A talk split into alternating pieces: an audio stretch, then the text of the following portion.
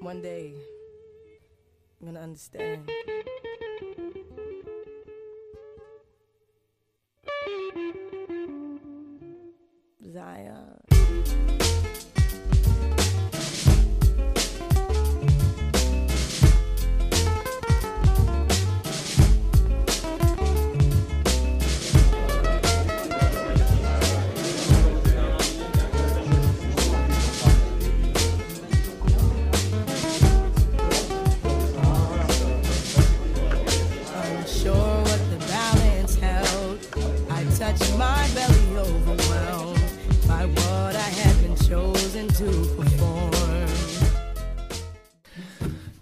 Alors je vais commencer par une question. Est-ce que vous savez euh, qui sait ce qui s'est passé en 1492 1492.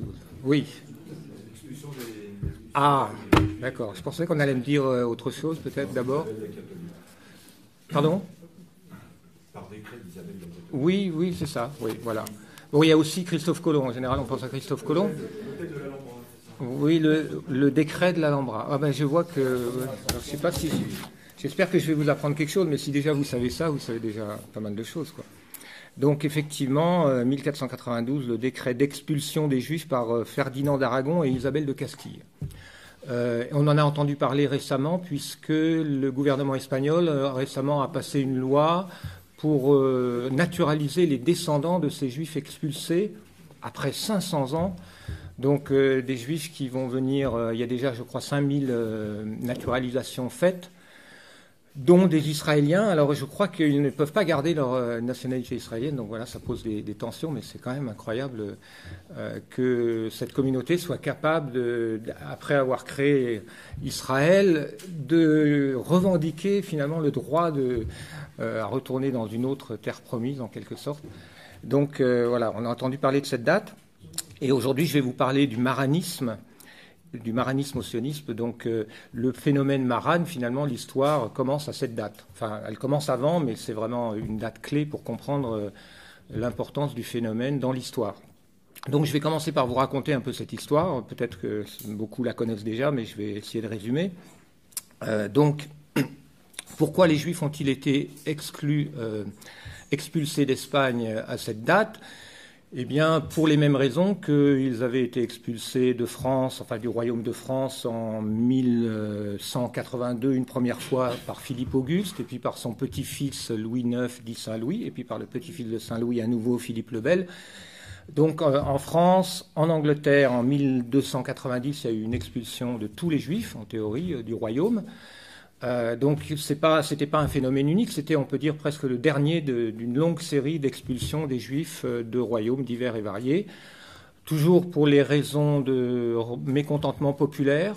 hein. Alors les Juifs servent d'auxiliaire au roi euh, pour la collecte des impôts. Ils deviennent de plus en plus euh, indispensables presque au roi dans un certain moment, notamment lorsqu'il y a des guerres, puisque l'histoire des guerres, l'histoire de de la profession- professionnalisation des armées euh, va de pair avec le développement des banques, hein, et donc les juifs sont les banquiers des rois, mais ils sont aussi les usuriers du petit peuple euh, qu'ils euh, qu'ils asservissent sous la dette ou qu'ils ruinent. Donc il y a des mé- mé- mécontentements, il y a des massacres de juifs, il y a des, conversions forcées déjà dès le, 13e ou 14e siècle, c'est-à-dire que les juifs se font baptiser plutôt que de mourir.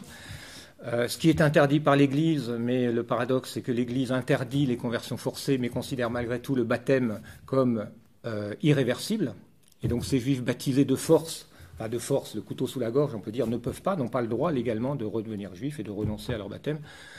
Donc c'est le fruit de 1492. C'est déjà, ça fait déjà deux siècles qu'il y a ce genre de phénomène, des convertis euh, aussi par opportunisme. hein. Il y a des phénomènes euh, chaque fois qu'il y a des tensions, il y a des juifs qui se convertissent et certains le font un petit peu, trouvent un, prétexte euh, pratique pour renoncer à leur judéité avec soulagement. hein. Il y a tout, un tas de cas de figure possibles. Alors en Espagne, il y a eu des, des massacres à Séville, des convertis de force, des conversions forcées donc. Et euh, plus de 100 000 conversions, alors parfois aussi volontaires, euh, entre 1391 et 1415. Et euh, il y a des, alors ces convertis eux-mêmes suscitent, enfin créent des nouvelles sortes de, de, problèmes puisque étant chrétiens, ils ne sont plus soumis aux limites, comment dire, aux, aux restrictions imposées aux juifs hein, dans les carrières euh, administratives, par exemple. Donc ces nouveaux chrétiens, on les appelle des nouveaux chrétiens. Déjà là, je suis encore avant 1492. Hein, il y a déjà un phénomène euh, important de nouveaux chrétiens en, Espagne et qui suscite des ressentiments parce que on voit bien qu'ils restent juifs malgré tout, ils judaïsent, comme on dit, hein, ils maintiennent leur tradition, et puis surtout, ils vivent un peu en vase clos sont un peu entre deux eaux, donc ils sont un peu persécutés par les rabbins ou qui essayent de les ramener, et en même temps ils sont un peu, euh, ils se sentent pas très, euh, les chrétiens les, les sentent pas très chrétiens. Et, mais ils réussissent très bien, ils gravissent les échelons de, toutes les hiérarchies commerciales, bien sûr, mais aussi administratives, et même dans l'Église. Hein. Et là, évidemment, ça suscite des, euh, des ressentiments. Donc euh, c'est alors d'où la création de l'Inquisition en 1480. Donc déjà bien avant encore, enfin une douzaine d'années avant 1492, l'Inquisition espagnole est créée justement principalement pour pourchasser, pour traquer les chrétiens judaïsants. C'est curieux qu'on ne le sache pas trop. On associe l'Inquisition à la chasse aux sorcières ou d'autres choses, mais l'Inquisition espagnole, quand on parle de l'Inquisition, on parle essentiellement de l'Inquisition espagnole puis portugaise. En réalité, la raison principale, c'est que les souverains espagnols, parce que c'est eux qui créent l'Inquisition avec l'autorisation du pape, hein, c'est un tribunal ecclésiastique, mais euh, dans, euh, supervisé par le pouvoir royal, qui n'a pas autorité pour mettre à mort, donc qui livre au bras séculiers euh, ceux qu'elle désigne comme coupables, etc. C'était fait pour les judaïsants. Alors les chiffres sont difficiles à évaluer, mais bon, on s'accorde sur le fait qu'il y aurait au moins sur le siècle qui suit, euh, quelques dizaines de milliers de gens suspectés, interrogés, torturés souvent, ou parfois, on, débat, et quelques milliers de gens brûlés essentiellement des. Alors, les procédures de l'Inquisition, je ne vais pas rentrer dans les détails, mais euh, elles sont très particulières. L'accusé ne sait pas qui l'a dénoncé, ne sait pas ce que les juges savent sur lui ou ce qu'on a dit sur lui. Il doit faire des aveux et il faut que ces aveux coïncident avec ce que les, les inquisiteurs ont entendu de ces dénonciateurs anonymes pour, pour que ces aveux soient considérés comme euh, sincères. D'accord? Donc c'est compliqué. C'est quand même euh, un épisode.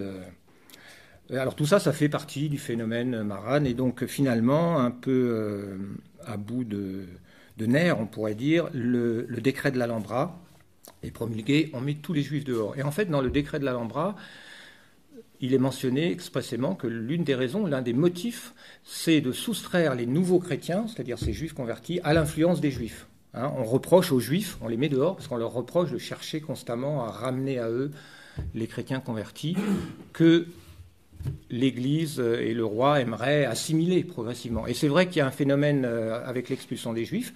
Il est vrai que les, alors on ne les appelle pas encore les maranes, mais ces nouveaux chrétiens, on les appelle, ces conversos, s'assimilent, même s'ils ont été convertis euh, avec des motivations et des circonstances différentes, diverses et variées.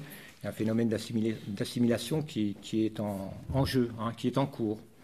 Mais ce qui va compliquer les choses, c'est que lorsque. Alors, c'est les juifs expulsés. Il y en a 40. Alors, les chiffres euh, varient, on n'a pas de chiffres. Là, j'ai vu 200 000 expulsés, c'est ce qu'on dit aujourd'hui. Les estimations plus basses et qui me semblent plus raisonnables, c'était plutôt 100, 120 000 expulsés et 40 000 baptisés. C'est-à-dire que les juifs expulsés peuvent euh, se convertir et rester. Voyez Donc ça fait encore des nouveaux, nouveaux chrétiens. Euh, ceux qui ont été expulsés, ceux qui ont choisi l'exil sont évidemment les plus les durs, hein, les, juifs plus engagés dans leur foi évidemment, et la plupart vont au Portugal, mais certains euh, se retrouvent un peu partout, en Italie, on en retrouve à Venise, on en retrouve en France aussi du côté de Bayonne et euh, Bayonne en Guyenne française. Et lorsque ces juifs de Guyenne, en sous Louis XIII, sont expulsés, on en retrouve, paraît-il, en Franche-Comté avec le nom de Guyénaux. J'ai trouvé ça en passant dans mes recherches, au hasard de mes recherches. Je me suis dit que ça pourrait me servir si un jour je veux prendre ma retraite en Espagne. Bon, enfin, je garde ça. Hmm. Donc, euh, ces juifs euh, installés au Portugal, qui je crois perdent leur nationalité espagnole, ils ne sont plus espagnols, ils deviennent portugais, mais ils continuent de parler espagnol, euh, parler espagnol oui évidemment bouleverse l'équilibre, on va dire, ethnique du Portugal, qui est un petit pays, je sais pas, même, pas 2, millions, je pense, à l'époque. Euh, la, population, la proportion de juifs passe de 4% à 12%. Donc le Portugal subit un véritable euh, afflux massif de juifs, souvent aisés. Hein, Ce pas des réfugiés euh, sans sous, évidemment. ça booste l'économie portugaise énormément. Mais quelques temps plus tard, en 1400, 96, euh, le roi du Portugal qui euh, voudrait, qui cherche une alliance matrimoniale avec l'Espagne. Il voudrait épouser la fille des, rois d'Espagne et on, lui met comme condition, oui mais ta politique juive doit s'harmoniser avec, avec, notre politique euh, juive espagnole. Et donc il décide lui aussi d'expulser ces juifs. Mais comme il est dépendant de la manne financière de ces juifs, puisque à l'époque, vous savez, c'est la colonisation du Nouveau Monde. Déjà, il y a énormément d'expéditions. Les expéditions sont souvent financées par des marades, même celle de Christophe Colomb l'était. Hein. Selon Christophe Colomb, était-il marane? Ça, c'est pas prouvé.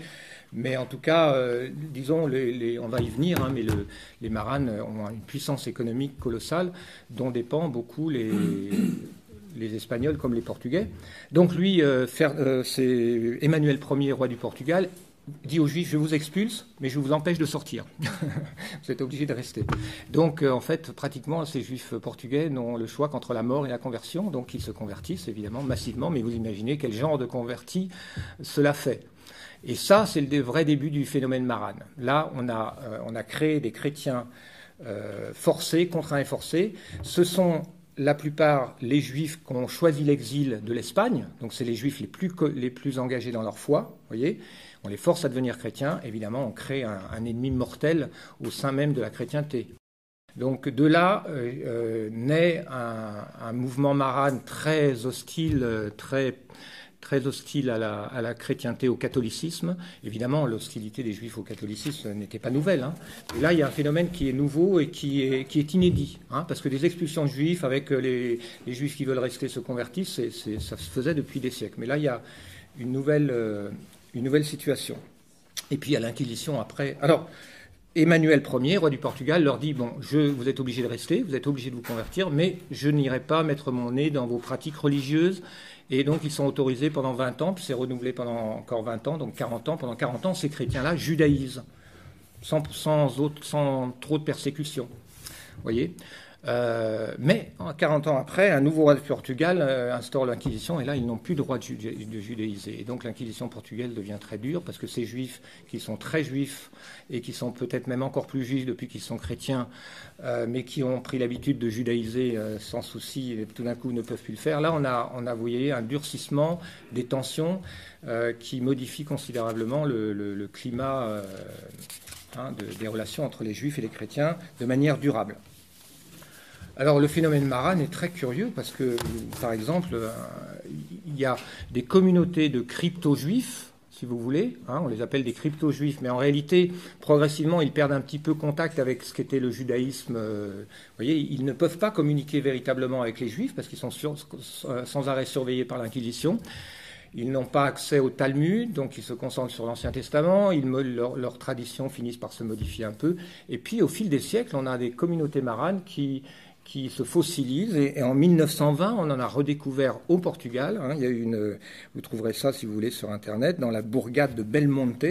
Hein, on, a découvert des villages de gens qui avaient une religion un peu bizarre, qui se mariaient souvent entre eux, mais qui en fait étaient des marades. Mais ils avaient vaguement oublié qu'ils étaient juifs. Enfin, ils avaient simplement, euh, comment dire, construit euh, un habitus, on va dire, très, très fort de, génération en génération. Et, voilà. et, finalement, ils ont été, grâce, euh, ils ont été accueillis à nouveau. On leur a dit, vous êtes juifs.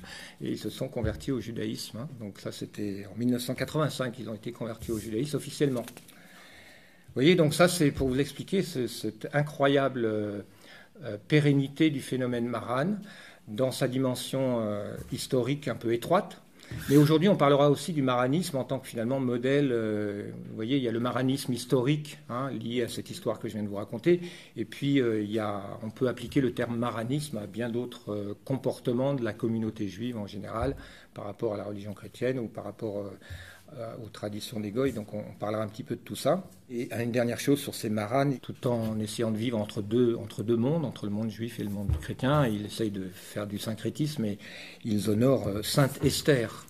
Hein, c'est une,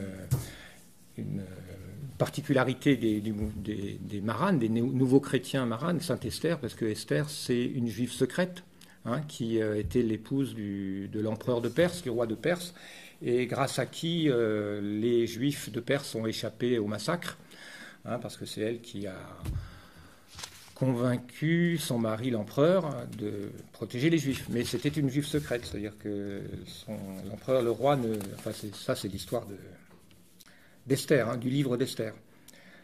Voilà. Alors, j'ai intitulé ma conférence une, une, histoire profonde parce que, non pas parce que je pensais que mon discours allait vous plonger dans un sommeil profond, je vois que ce n'est pas trop le cas, donc mais c'est plutôt parce que c'est une histoire profonde dans le sens, euh, c'est une histoire occulte finalement, l'histoire du réseau Maran. Euh, quand on pense histoire profonde, on pense, euh, vous savez, l'histoire des réseaux, des complots éventuellement, l'histoire qui se passe sous terre, hors des regards. Et effectivement, le réseau Maran, parce que ça va devenir une sorte de gigantesque réseau, a un, rôle vraiment très très important et méconnu dans l'histoire, hein, mais à un niveau profond. Alors, si on parle du sionisme, par exemple, on verra que l'histoire des les précurseurs du sionisme, ou disons les, ébauches de sionisme à partir du XVIe siècle, euh, apparaissent au sein du milieu marane. Hein, ce sont des maranes qui, qui essayent d'instrumentaliser l'Église catholique. Ça, Youssef Indy le, raconte assez bien, euh, l'explique bien. Hein. enfin, en tout cas, moi, je l'ai appris de lui. Euh, comment ces milieux maranes qui sont aussi kabbalistiques, kabbalistes, sont les premiers à imaginer des stratégies d'instrumentalisation de l'Empire pour refonder euh, une terre juive en Israël. Alors l'Empire instrumentalisé l'Empire, à l'époque, euh, c'est l'Empire catholique, hein, qui domine, qui avec Charles Quint domine, toute l'Europe. Mais après, la stratégie sera la même avec l'Empire britannique. Hein, c'est-à-dire instrumentaliser la politique étrangère en quelque sorte d'un empire pour fonder Israël. Hein, c'est comme ça que ça s'est passé. Euh, donc, le milieu maran, le réseau maran joue un rôle important dans, toute cette stratégie. Le milieu maran aussi joue un rôle important.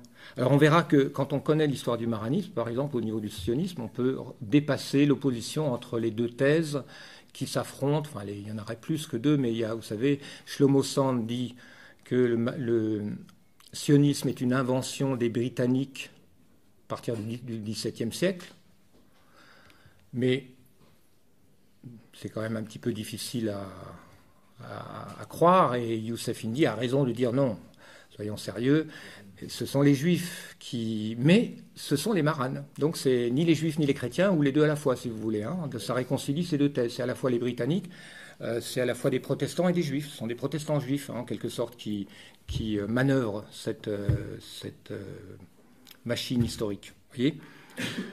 c'est dans le milieu maran aussi qu'apparaît et se développe la Kabbale, qui joue un rôle important, comme l'a aussi montré Youssef Indy.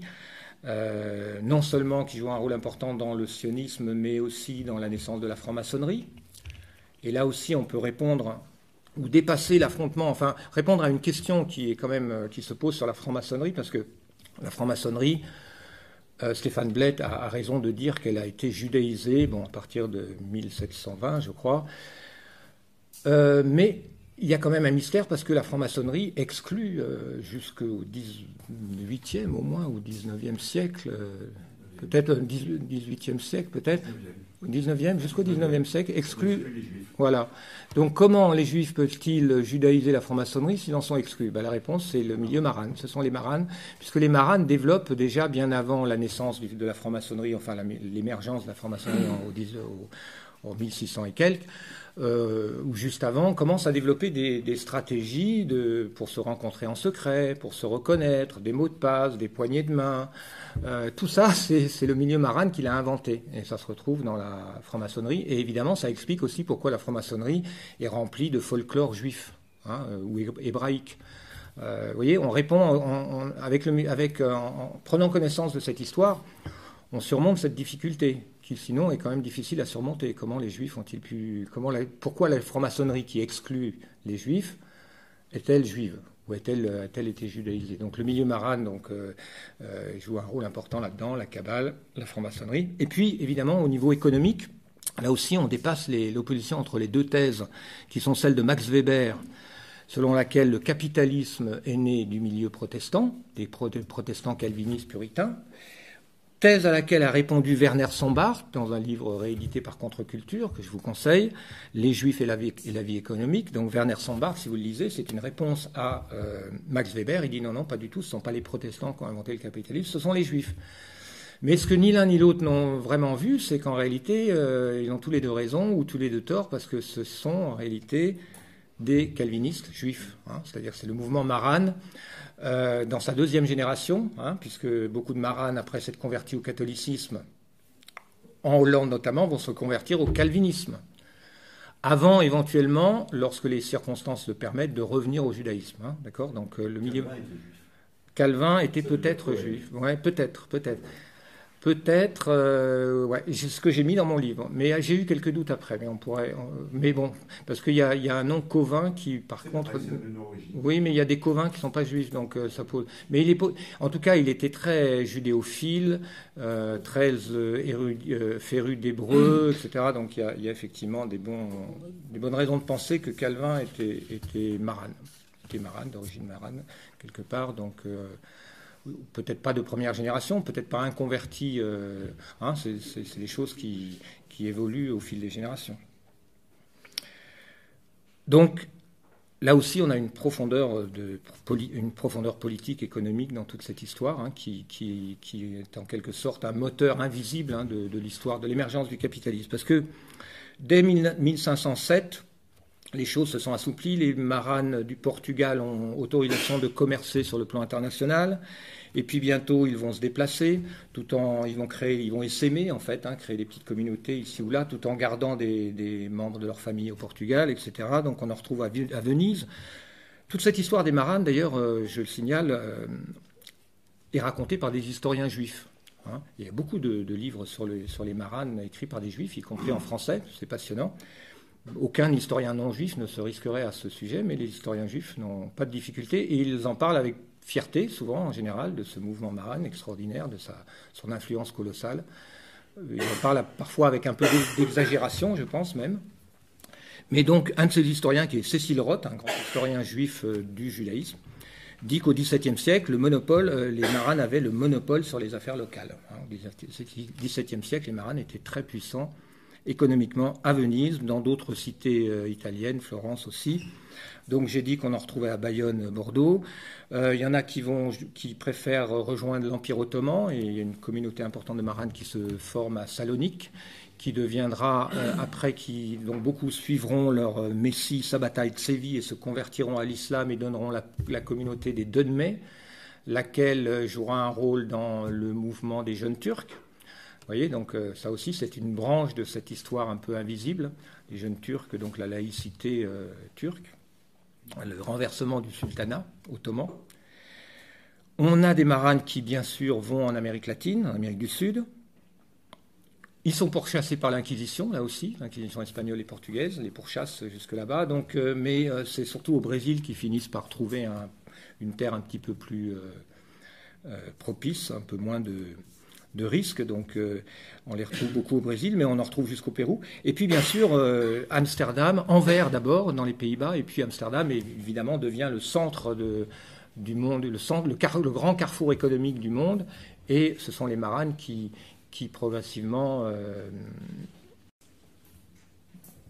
monopolisent beaucoup de, de grands commerces.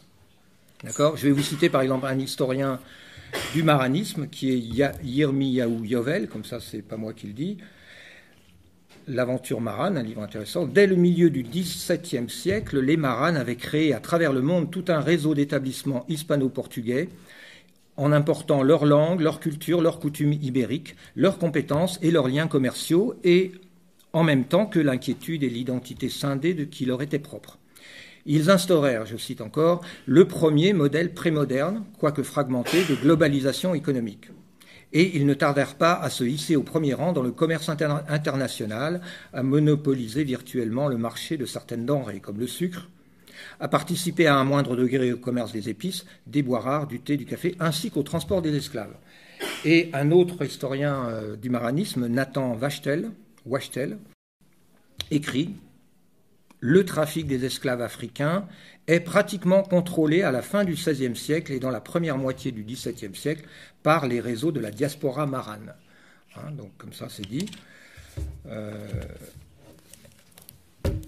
donc, rôle fondamental donc des maranes comme première globalisation économique, hein, une mondialisation économique sans précédent, qui est très largement le fait de ces réseaux maranes. Euh, alors, c'est une histoire profonde aussi, dans un autre sens, c'est une histoire profonde parce que c'est une histoire qui nous emmène aussi au cœur de l'identité juive. C'est-à-dire que le phénomène du maranisme, finalement, euh, révèle beaucoup de choses sur la judéité elle-même. Hein, et permet de pénétrer un peu dans des questionnements euh, psychologiques hein, sur qu'est-ce que la judaïté, etc. Parce qu'il y a une dimension psychologique euh, qu'on ne peut pas négliger, qu'on ne peut pas euh, nier hein, dans le maranisme. Le maranisme n'est pas simplement un crypto-judaïsme. Les maranes ne sont pas simplement des, faux chrétiens et des vrais juifs. voyez Ils sont entre deux. Et il y, a toute la gamme des attitudes possibles chez ces maranes. Il y en a qui se sentent sincèrement chrétiens, il y en a qui se sentent euh, foncièrement juifs, hein, il y a toutes les attitudes possibles. Donc euh, c'est intéressant de, euh, prendre cet angle d'étude également. Finalement, le, phénomène marane, c'est un phénomène à la fois chrétien et juif. C'est-à-dire que visiblement, l'Église chrétienne, les royaumes chrétiens ont créé le phénomène, d'une certaine manière, on ne peut pas le nier. Mais d'un autre, côté, évidemment, c'est quelque chose qui est déjà dans la judéité en elle-même. Hein, et d'ailleurs, euh, on pourrait dire que le paradigme euh, maranique, il est dans la Bible avec l'histoire de Jacob. que Jacob se déguise en Ésaü ou Édom, qui euh, incarne dans l'imaginaire juif du Moyen Âge, qui incarne l'Église catholique. Voyez Donc Jacob, qui est, dont le nom devient Israël, hein, qui est donc l'ancêtre d'Israël, se déguise en Ésaü pour tromper son père et lui dire je suis Esaü. Vous voyez, donc euh, ça c'est un paradigme important dans la mentalité marane. Hein. Jacob est le prototype du marane en quelque sorte, le prototype biblique. Et mon livre euh, s'intéresse aux racines bibliques du sionisme, mais aussi de toute la, judéité. Hein. Le maranisme est également inscrit dans la prière de Colnidre, bien connue de vous, j'imagine, qui est récitée, je ne suis pas un spécialiste, mais enfin j'ai appris qu'elle était récitée trois fois la veille de Yom Kippour, euh, c'est-à-dire la fête du pardon, et c'est une prière par laquelle les Juifs euh, se libèrent par avance de tous les serments, de tous les engagements, de tous les contrats les, hein, qu'ils vont prendre euh, jusqu'à l'année prochaine et donc évidemment du baptême également, hein. c'est-à-dire qu'ils sont, ils sont en quelque sorte immunisés par avance contre le baptême. Donc évidemment un marane qui a récité correctement sa prière de Colnidre ne se sent pas, n'est pas tenu de se sentir baptisé ou de se sentir engagé par le baptême. Vous voyez, donc le maranisme est aussi inscrit dans la, dans la judéité de, par, ce, par, cette mentalité, hein, cette mentalité euh, qui repose beaucoup sur cette prière. Je crois que c'est Enfin, non, c'est pas Gilad Atzmon peut-être, mais en tout cas, c'est quand même un élément, un élément très, très important dans la judéité. Hein, cette, cette, prière qu'on fait devant Dieu, on lui demande de nous libérer de tous les engagements qu'on pourrait prendre par rapport aux non-juifs. Donc c'est là, évidemment, on est autorisé et même encouragé à mentir, à trahir. Euh, et donc, c'est du crypto-judaïsme, c'est en quelque sorte la la bénédiction apportée au crypto-judaïsme, hein, c'est-à-dire au phénomène marane. En fait, euh, j'aurais pu commencer mon, mon, exposé aussi par, euh, en rappelant cette euh, blague, enfin cette histoire drôle, cette histoire d'humour juif que vous connaissez peut-être parce qu'on l'a, on l'a entendu récemment, enfin il y a quelques années, dans la bouche de Jacques Attali. mais finalement, elle est assez, elle, elle, représente bien la, le phénomène marin. Vous savez, vous avez deux mendiants à la sortie de l'église il y a un juif et un chrétien. Et le chrétien est très avenant, il est propre, il a un gros crucifix autour du cou, et euh, il a un air très humble. Et puis en face de lui, de l'autre côté de la porte, il y a un rab, enfin un juif euh, crasseux, euh, avec un air vraiment méchant, qui ils font tous les deux la quête. Et évidemment, à la sortie de l'église, tout le monde donne l'aumône aux chrétiens. Et le, juif, personne ne lui donne jamais rien. Bon. Au bout de quelques temps, quelques semaines, le curé va voir le juif, lui dit Écoutez, mon brave, vous n'aurez pas de succès ici, allez plutôt à la synagogue, ou alors euh, venez, je vais vous baptiser, mais ça n'a pas de sens. Ah, vous ne faites pas d'affaires là. Et à ce moment-là, ce juif s'adresse en yiddish au mendiant chrétien et lui dit en yiddish euh, T'as entendu Moshe, le curé, il veut nous apprendre à faire des affaires. Donc euh, voilà, ça c'est. Voilà, en quelque sorte, on a un crypto, un, un, crypto juif, hein, un faux chrétien un juif déguisé en chrétien. Et, euh, et en même temps, en même temps, dans cette histoire, peut-être une, une, métaphore de, de, la manière, on y reviendra, dont la communauté juive travaille l'histoire en créant des oppositions, en créant des, des processus dialectiques. Hein. Donc il y a le milieu maran qui va travailler l'histoire d'une certaine manière au sein de l'Église catholique. Il y a le milieu juif qui lui-même fait d'autres choses. Et ces juifs et ces maranes, souvent d'ailleurs, se trouvent en conflit, mais toutes ces dynamiques, hein, ces, dialectiques historiques, font avancer finalement le projet juif, euh, le projet sioniste, au bout du, compte. L'identité marane, euh, donc dans ce sens-là, est euh, quelque chose qui nous informe sur la, judéité, et c'est ce que dit d'ailleurs un, autre auteur, Daniel Lindenberg, Figure d'Israël, l'identité juive entre maranisme et sionisme, c'est le titre de son livre, et il étend la notion de maranisme lorsqu'il dit, par exemple, quiconque a connu les juifs communistes, comintériens, terniens de naguère, ou même certains représentants éminents de la génération de 1968, saura ce qu'un maranisme, certes frustre, veut dire. Voilà des hommes et des femmes qui, en principe, suivant le dogme internationaliste, ont étouffé en eux toute trace de particularisme, de chauvinisme juif petit bourgeois, entre guillemets, et ces hommes ces mêmes hommes vomissent publiquement le sionisme, exaltent le bon droit des peuples arabes, la grande Union soviétique. Donc ils parlent, si vous voulez, de tous ces juifs euh, trotskistes ou internationalistes qui, dans leur discours public, euh, affichent cet internationalisme, cet universalisme, mais qui, je continue la citation, et qui en secret se réjouissent des victoires militaires d'Israël, racontent des blagues antisoviétiques et pleurent en écoutant une chanson yiddish jusqu'au jour où, comme un Léopold Trepper, ils peuvent extérioriser ce refoulé juif, devenant parfois, comme les maranes du passé, les plus intransigeants des néophytes. Donc effectivement, on voit, euh, euh, on peut appliquer la grille de lecture du maranisme, donc si vous voulez, dans le monde politique, avec tous ces mouvements politiques juifs qui, euh, qui, affichent cet universalisme, mais qui paradoxalement vont aller jusqu'à dire je suis universaliste parce que je suis juif, hein, c'est en tant que juif que je suis universaliste, euh, donc, euh, et qui finalement, lorsque les circonstances le demandent, deviennent sionistes, redeviennent très juifs, et lorsque l'âge aussi fait son travail, parce que lorsqu'on vieillit, on se rapproche de ses racines, et donc euh, tout ça, c'est aussi le maranisme, mais au, sens large. Alors un aspect aussi important du maranisme, c'est qu'il révèle la forte euh, dimension ethnique et raciale du judaïsme, puisqu'en fait, progressivement, le réseau marane va rester un réseau très soudé, malgré le fait qu'il y a des maranes catholiques, il y a des maranes calvinistes, et il y a des maranes reconvertis au judaïsme. Puis il y a des maranes qui ne sont plus rien du tout au fil des siècles lorsqu'on leur demande plus rien. Mais il reste malgré tout juif et ce réseau reste très structuré et c'est ce qui permet, ce qui, donne son succès économique. Donc encore un auteur juif que je cite, Yovel, que j'ai déjà cité, le même réseau commercial pouvait comporter des judaïsants secrets à Séville ou au Mexique, des catholiques assimilés à Anvers ou à Toulouse, des juifs déclarés à Londres ou à Curaçao, éventuellement un dissident converti au calvinisme, et aussi toutes sortes de maranes indécis, agnostiques et libres penseurs. Voyez Pourquoi? Parce que finalement, ces maranes qui finissent par se, nommer, se désigner eux-mêmes comme la nation, et le terme natio, hein, qui vient du latin, a fait son, apparition euh, dans les langues modernes, euh, dans le mouvement marane. Je trouve ça très significatif que finalement le terme, sinon l'idée hein, de nation, apparaît euh, chez les maranes qui se désignent comme les nations. Et ils sont en général désignés comme les Portugais, parce que beaucoup, euh, pendant longtemps, pendant plusieurs générations, gardent leur nationalité portugaise, même s'ils sont euh, linguistiquement espagnols.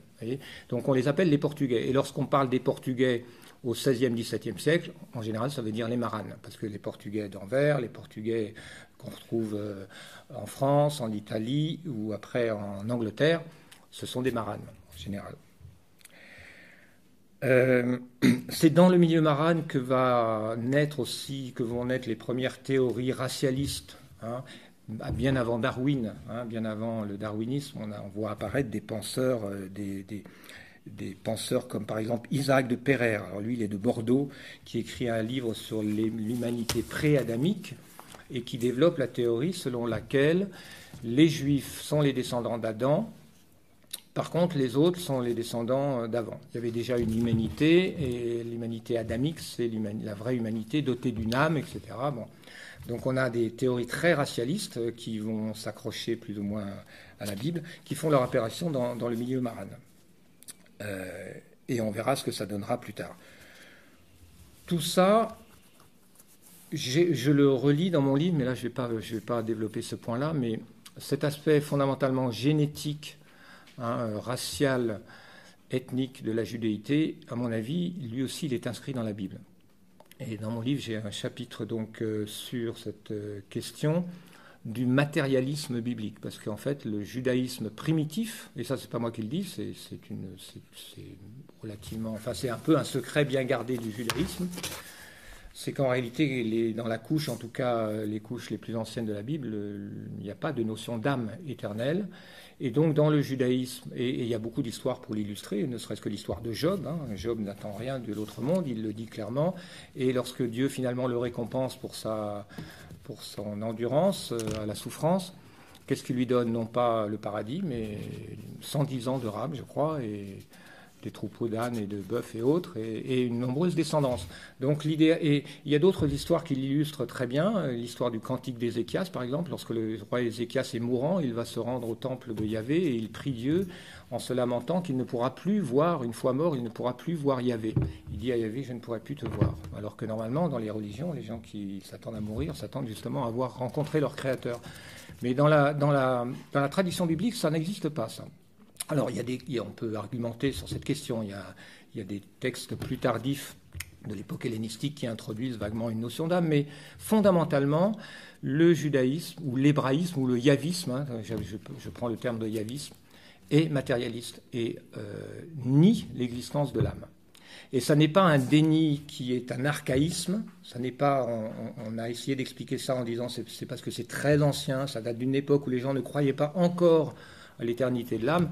On ne, dit plus ça aujourd'hui parce que bien au contraire, on pense que la croyance en l'immortalité de l'âme, d'une manière ou d'une autre, ou pour certains, pour les rois, enfin bref, d'une manière ou d'une autre, cette croyance est très ancienne. Et dans la Bible, c'est au contraire un déni, un déni de, cette euh, croyance universelle. Et inversement, ce déni de l'âme immortelle euh, est compensé par une idée que le peuple élu lui-même est éternel. Hein, donc dans la tradition juive, et je cite beaucoup de, penseurs juifs qui le disent, euh, pour les juifs qui ont une compréhension profonde du judaïsme, il y a Harry Watton qui, de mémoire, je le cite, euh, eh bien, euh, l'homme n'est pas immortel, seul le peuple est immortel, hein, et donc chaque juif a une parcelle de cette âme collective. Voyez? Donc tout ça, c'est à mon avis un, un, élément clé pour comprendre la judéité, et le maranisme est un peu un révélateur parce que les maranes ont beau se convertir à telle ou telle religion, ça ne change pas grand-chose pour eux parce que la judéité, fondamentalement, est raciale. Voilà. Cela dit, euh, il ne faut pas non plus caricaturer et euh, il faut rappeler, euh, comme je l'ai déjà dit, qu'il y a une complexité hein, dans le milieu marin. Il y a des maranes convertis sincères, je l'ai dit. Il y en a des célèbres. Il y a Thérèse, Sainte Thérèse d'Avila, d'une famille marane, alors de deuxième ou troisième génération. On dit que euh, peut-être Ignace de Loyola, mais c'est pas prouvé, mais en tout cas dans le mouvement jésuite, il y a pas mal de maranes qui, interviennent, et on ne peut pas les soupçonner d'avoir été des infiltrés, vous voyez, euh, infiltrés dans l'Église catholique pour la détruire. Par contre, on constate qu'il y a une mentalité juive, si vous voulez, qu'ils amènent avec eux, et le judaïsme, et on a souvent fait, la comparaison entre les, stratégies des jésuites et la stratégie de réseau des Juifs, hein, puisque dans les statuts même de, la Compagnie de Jésus, il y a euh, cet encouragement à devenir les éminences grises des, rois, à se rapprocher des grands pour pouvoir les influencer. Il y a aussi une stratégie de réseau, etc. Donc il y a beaucoup de, convertis euh, sincères, bien évidemment. Et puis il y a des gens euh,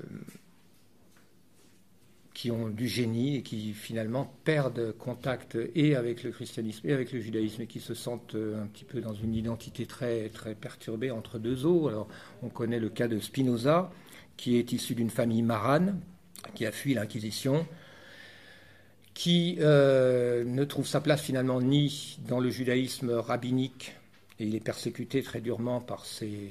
Hein, il se reconvertit au judaïsme et il est refoulé par les, par les juifs rabbiniques Évidemment, il est aussi mal vu par les chrétiens.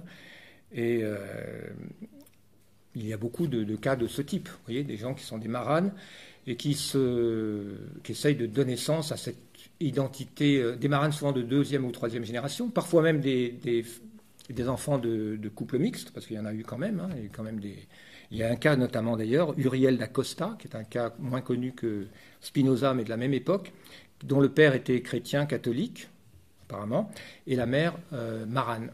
Et la mère euh, euh, juive secrète, en tout cas peut-être pas quand elle l'a eu, mais est devenue de plus en plus engagée dans le, dans le judaïsme.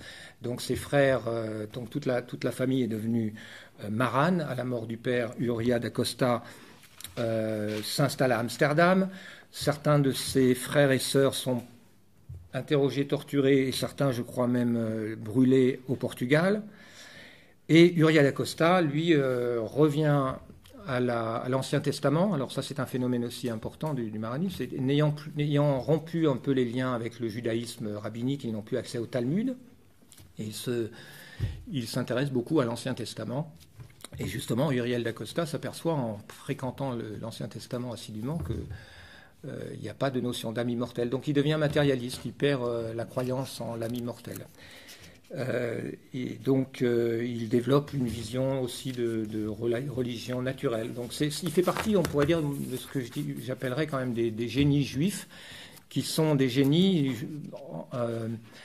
non pas tellement parce qu'ils sont juifs ou, ou maranes, mais parce qu'ils se sentent prisonniers de, tous ces conditionnements. Et hein, ce que j'explique, enfin, c'est une, vision des choses qui m'est venue, que, peut-être sans doute pas nouvelle d'ailleurs, mais euh, que le judaïsme étant une prison, hein, c'est ce qu'a bien illustré Marie sur la couverture de mon livre, euh, le, génie juif est un génie d'évader, hein, c'est le génie de l'évasion en quelque sorte. Hein, la plupart des vrais génies hein, authentiques euh, juifs sont des juifs qui ont, été travaillés par cette judéité, qui ont essayé de la dépasser, euh, certains ont réussi à le faire, d'autres sont revenus après dans le tribalisme, après cette crue universaliste. Mais toute cette, ambivalence est quand même euh, quelque chose chez beaucoup d'individus. Voilà. On a parlé de la Kabbale.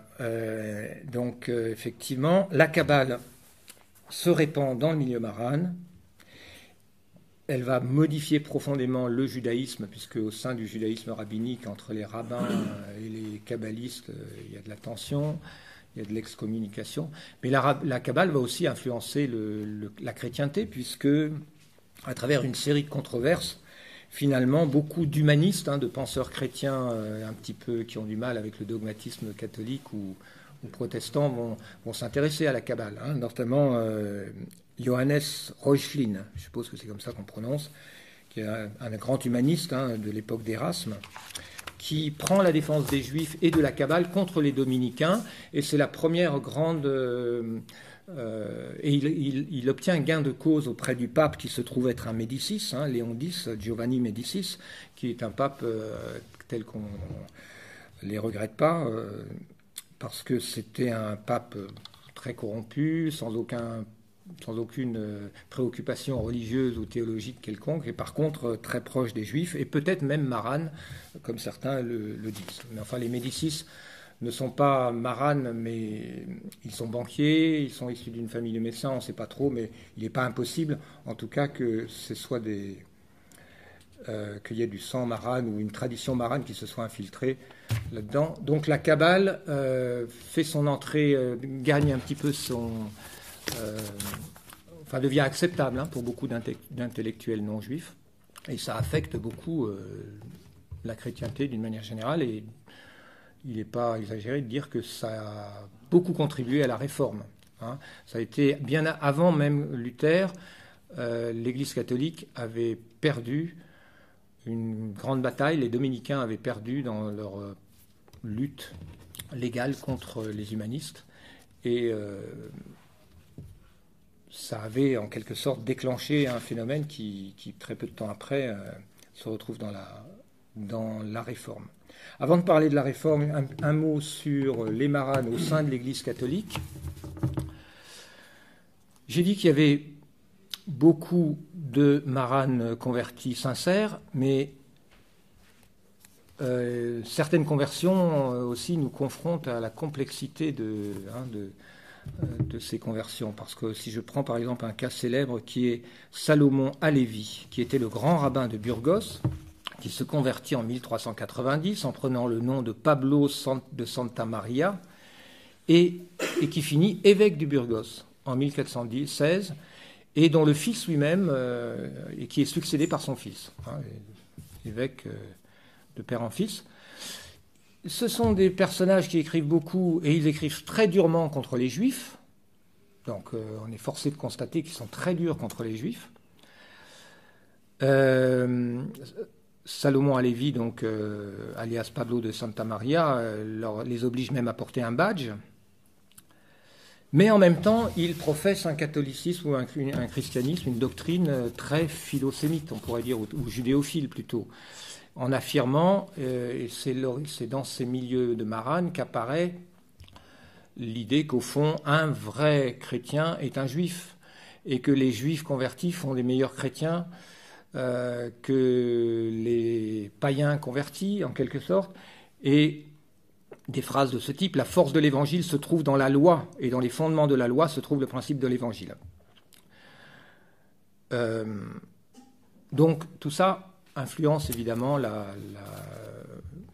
doctrine catholique, hein, la doctrine chrétienne, et évidemment, euh, en, passant quelques siècles, on arrive à Vatican II et on sait que à cette période-là, il y a beaucoup de maranes qui sont impliqués, euh, des maranes ou des descendants de maranes ou des juifs convertis euh, c'est toujours un peu le même phénomène. On a des juifs euh, convertis qui deviennent évêques ou archevêques ou cardinaux. Et sont-ils convertis sincères ou pas C'est toujours euh, impossible en fait de, le dire. Peut-être eux-mêmes ne, pourraient pas répondre. Ils se sentent à la fois catholiques et juifs. Et dans quelle proportion Personne ne peut le mesurer. Hein. Tout ça est très complexe.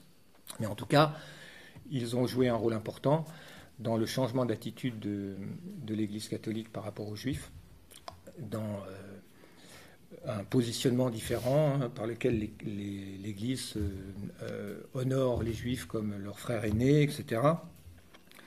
Donc cette histoire a été bien racontée par euh, Martin Pelletier hein, dans l'antichristianisme juif, donc je ne vais pas y revenir.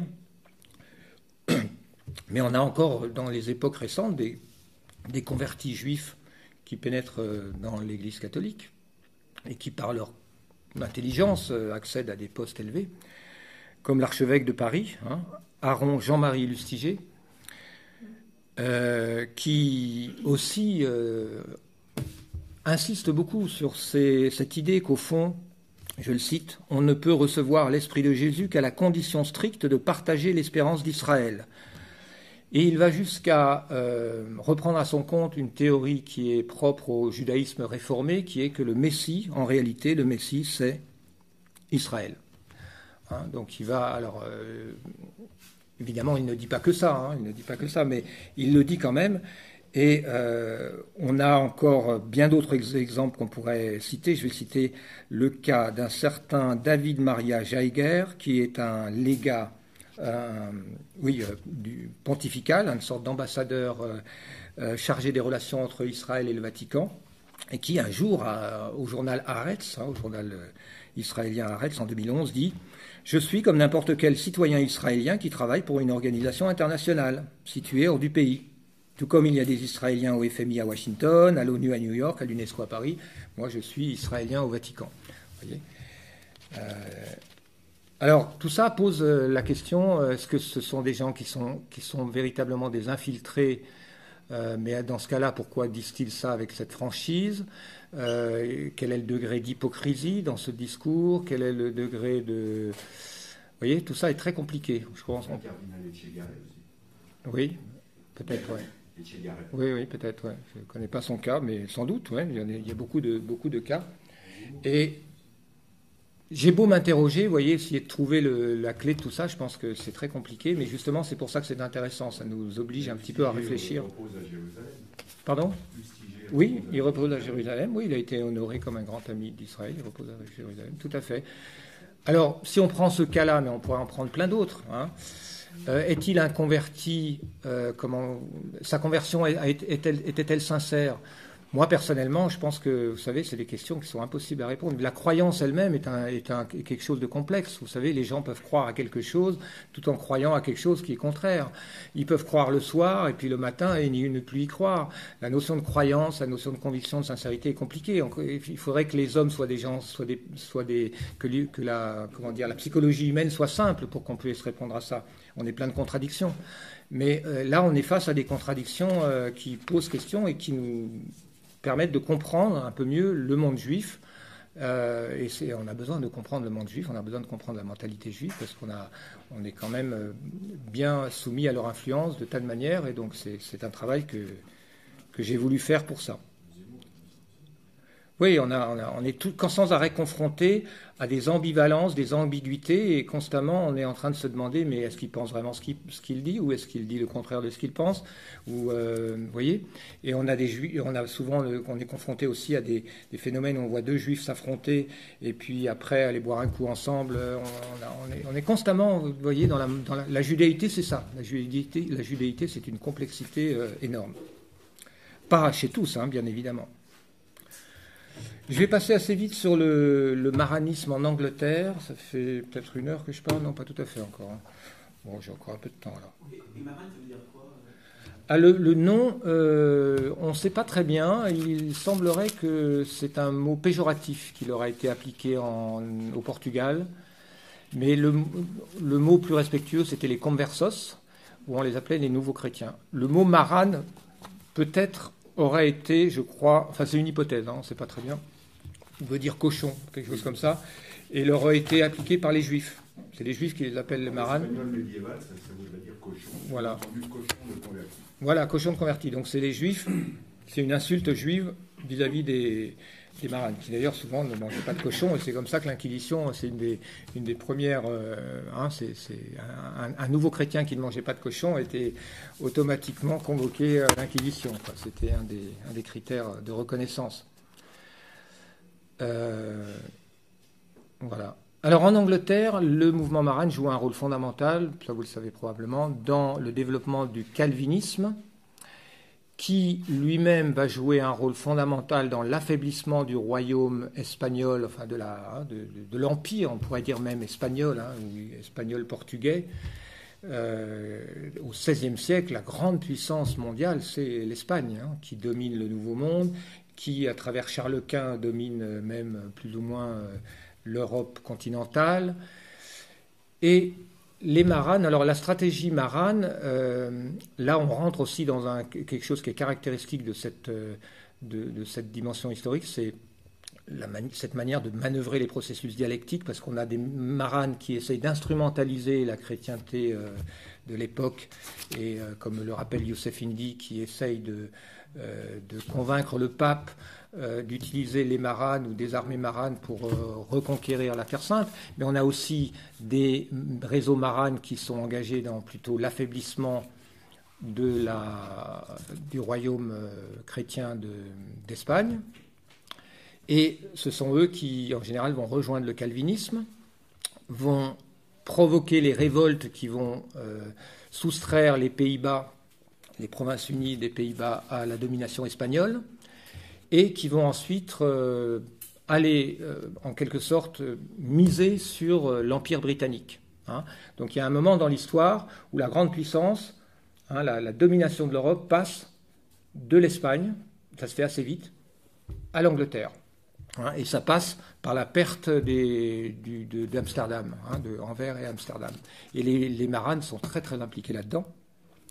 Ils sont aussi très influents, mais de manière quand même assez mystérieuse, dans le développement de la culture anglaise, britannique, qui devient incroyablement judéophile entre le XVIe et le XVIIe siècle, alors de manière vraiment euh, mystérieuse, parce que euh, les calvinistes, qui sont des puritains, vous savez, euh, par une sorte d'imitation de, mimétique, enfin de, rivalité mimétique, ou plutôt non, de mimétisme tout simplement.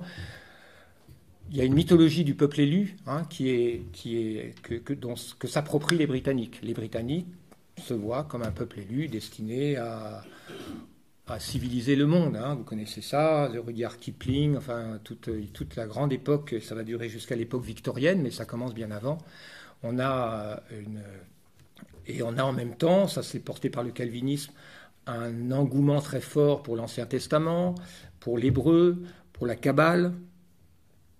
On a des théories, alors là je vais citer Cécile Roth, encore un historien juif que j'ai déjà cité, les développements religieux du XVIIe siècle en Angleterre ont favorisé la, culmination d'une indéniable tendance philosémite, philosémitique dans certains cercles anglais.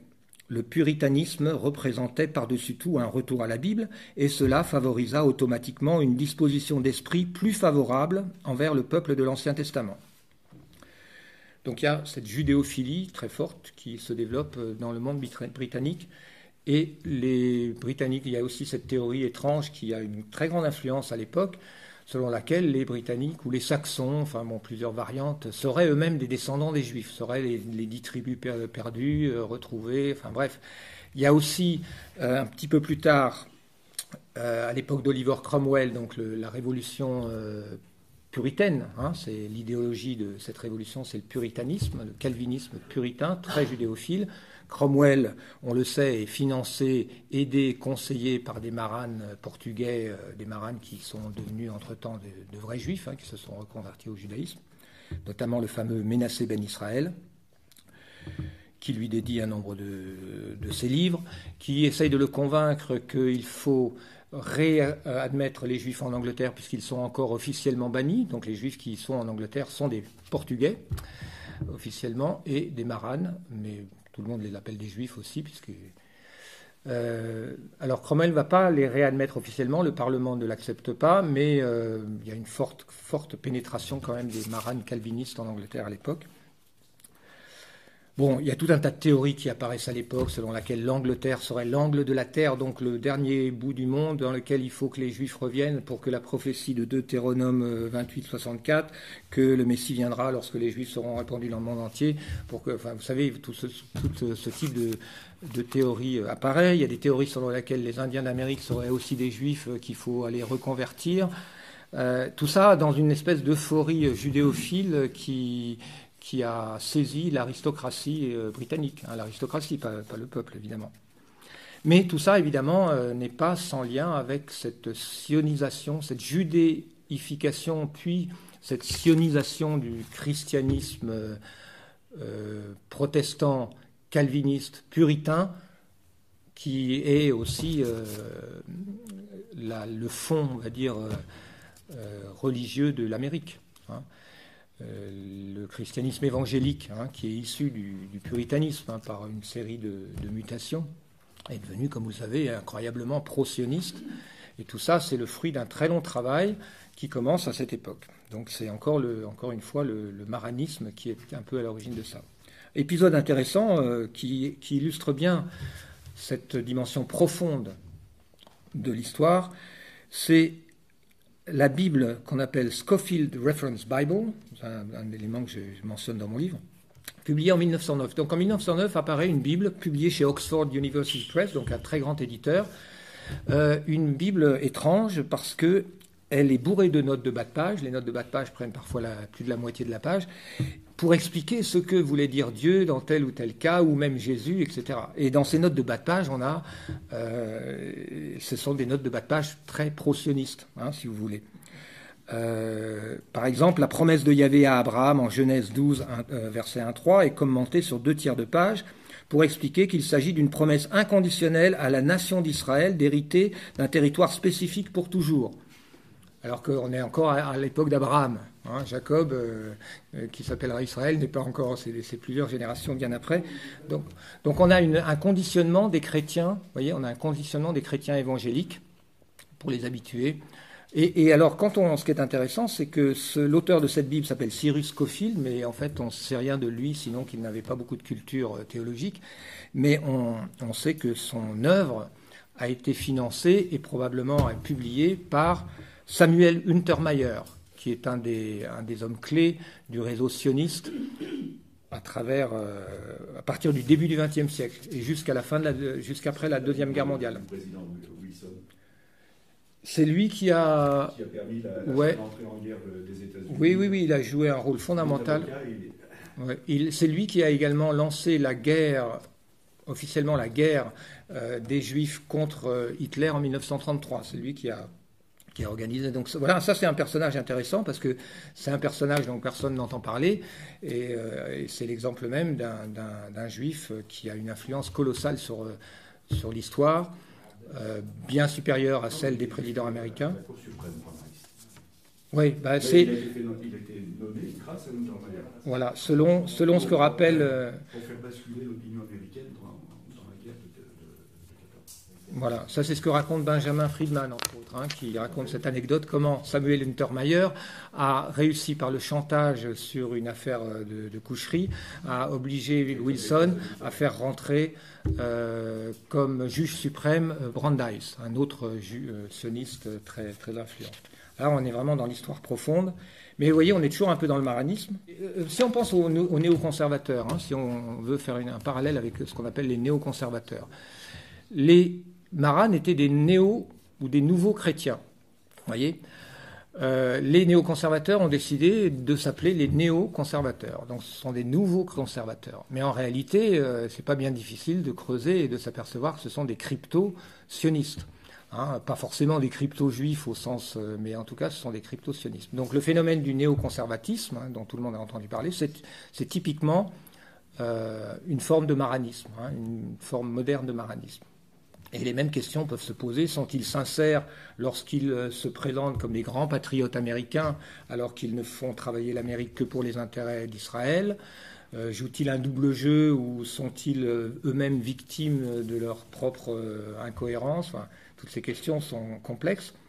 Je pense qu'il est raisonnable de penser que les maîtres du jeu sont des gens qui ont une intelligence quand même supérieure et qui savent très bien euh, pour laquelle d'ailleurs la question de la croyance ou de la sincérité ne se pose même pas. Hein. Ce sont des joueurs qui, euh, qui, sont probablement, hein, si vous voulez, dans le, le la judéité est une, sorte d'organisme concentrique avec à la, périphérie des juifs qui sont manipulés euh, par leurs élites, plus ou moins, et puis certains finissent par quelquefois quitter la communauté.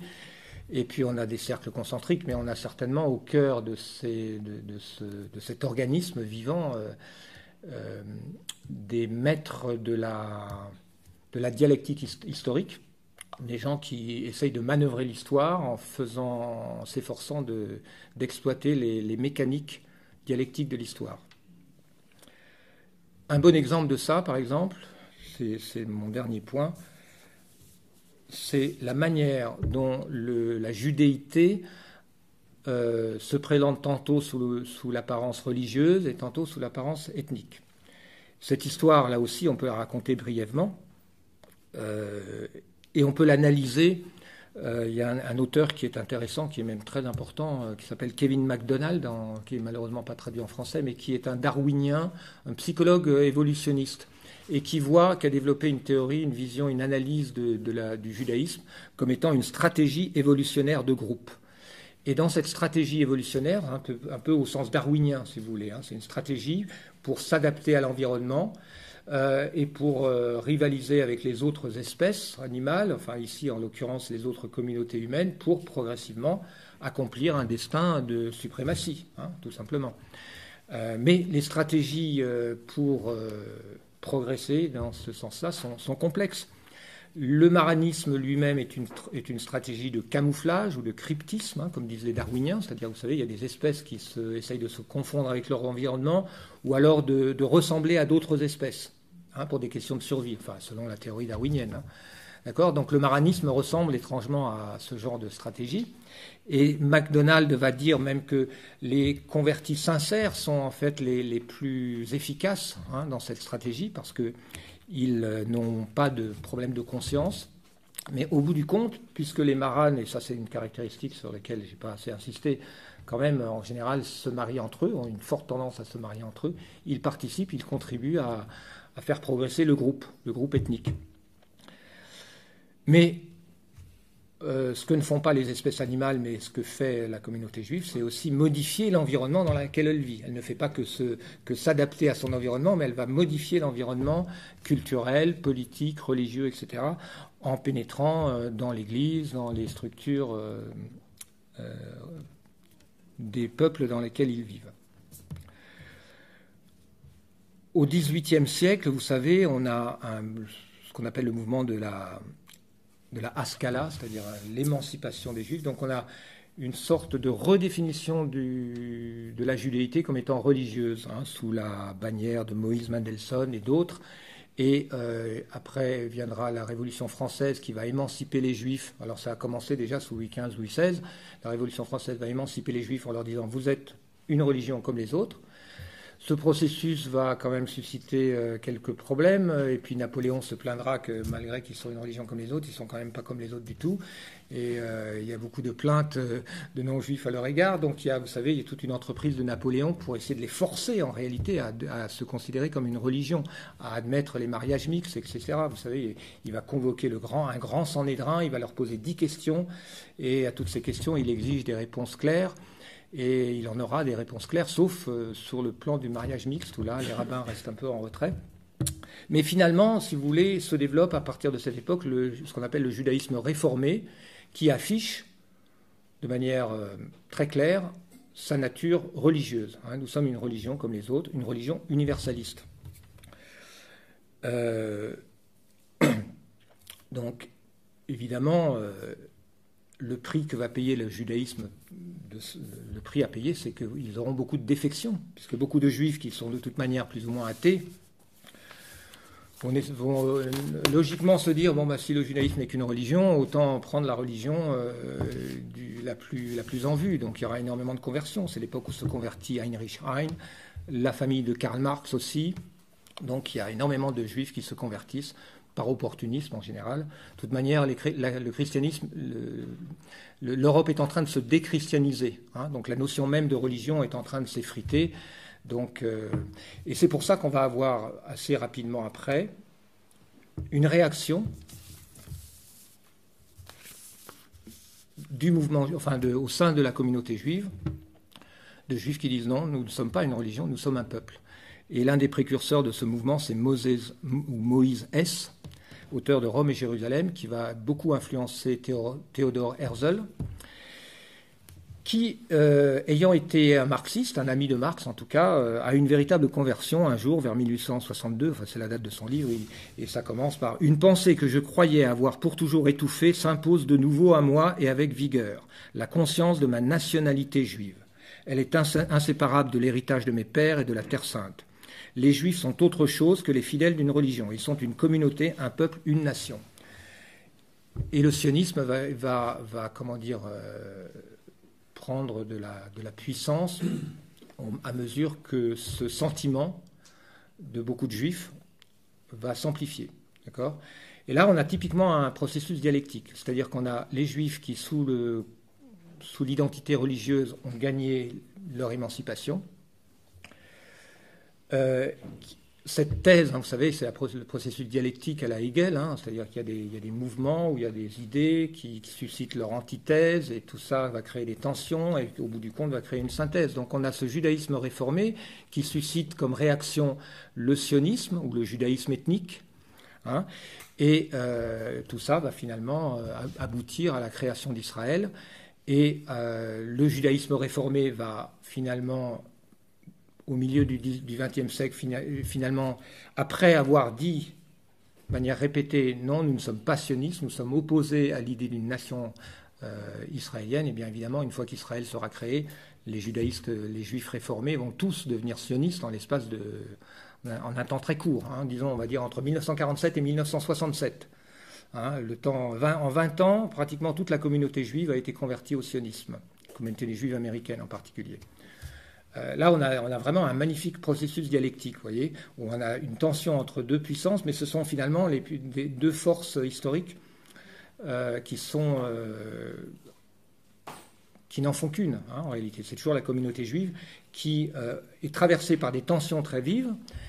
Et ces tensions sont-elles factices ou sont-elles réelles? Elles sont réelles dans une large mesure, mais au bout du compte, tout ça fait avancer le projet qui est le projet biblique hein, de suprématie euh, suprématie d'Israël, qui, est donc plus que le, projet sioniste, si l'on pense au sionisme comme euh, un nationalisme, qui est le sionisme international. C'est-à-dire le sionisme international, c'est le projet biblique, hein, parce que dans la, dans la Bible, il n'est pas dit que les Juifs doivent créer un pays, doivent avoir leur propre pays comme les autres.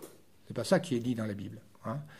Ça, c'est le projet sioniste officiel, mais le projet biblique, c'est Israël doit dominer le monde.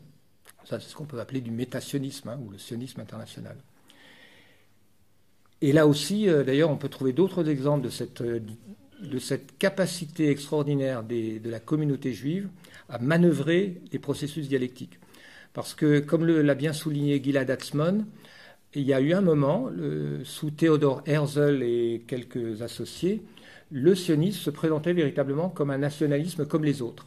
C'est-à-dire qu'on était dans la grande époque des nationalistes. Après, Napoléon, toutes les nations voulaient se créer une identité nationale. Donc à cette grande époque des mouvements nationalistes, Herzl a pu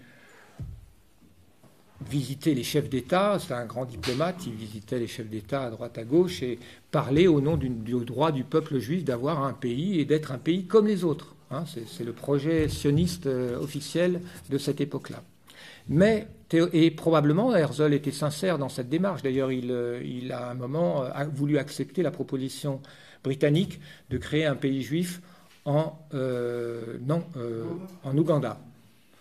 Apparemment, ça ne lui posait pas de problème. Évidemment, c'est à ce moment-là qu'il a été renversé par les sionistes qui étaient d'une autre génération et d'une autre origine, qui étaient des sionistes venus de Pologne, qui ont dominé à partir de cette période-là le mouvement sioniste et qui, eux, étaient des sionistes, on va dire, bibliques, euh, pour lesquels qui, ne voulaient pas entendre parler d'autre chose que d'Israël. Là aussi, on a un, intéressant processus dialectique. Vous voyez, on a un, mouvement qui se présente comme un mouvement nationaliste comme les autres et qui fait progresser son, projet, mais qui à un moment se trouve euh, opposé à un sionisme différent, qui est un sionisme beaucoup plus biblique. Hein, bien qu'il soit religieux, entre guillemets, mais il est, il est talmudique, biblique. Et cette opposition va finalement euh, créer une synthèse qui, malgré tout, va être la création d'Israël quand même. Hein, la création d'Israël, pays euh, théoriquement laïque, mais qui apparaît de plus en plus comme euh, obsédé, malgré tout, par un, modèle biblique. Hein. et je crois que ça devient de plus en plus visible, le fait que, c'est l'introduction de, mon livre, hein, c'est que les leaders israéliens et donc la pensée dominante israélienne aujourd'hui est profondément biblique. C'est au, nom de, au nom de la Bible qu'ils revendiquent le droit de coloniser euh, la Palestine tout entière.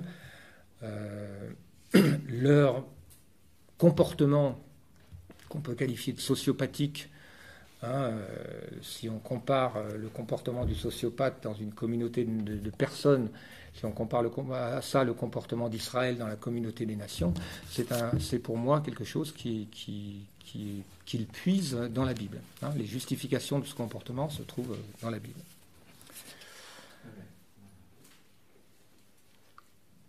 Voilà, je vais m'arrêter là. Je vous remercie de votre attention et je, je vais répondre à vos questions.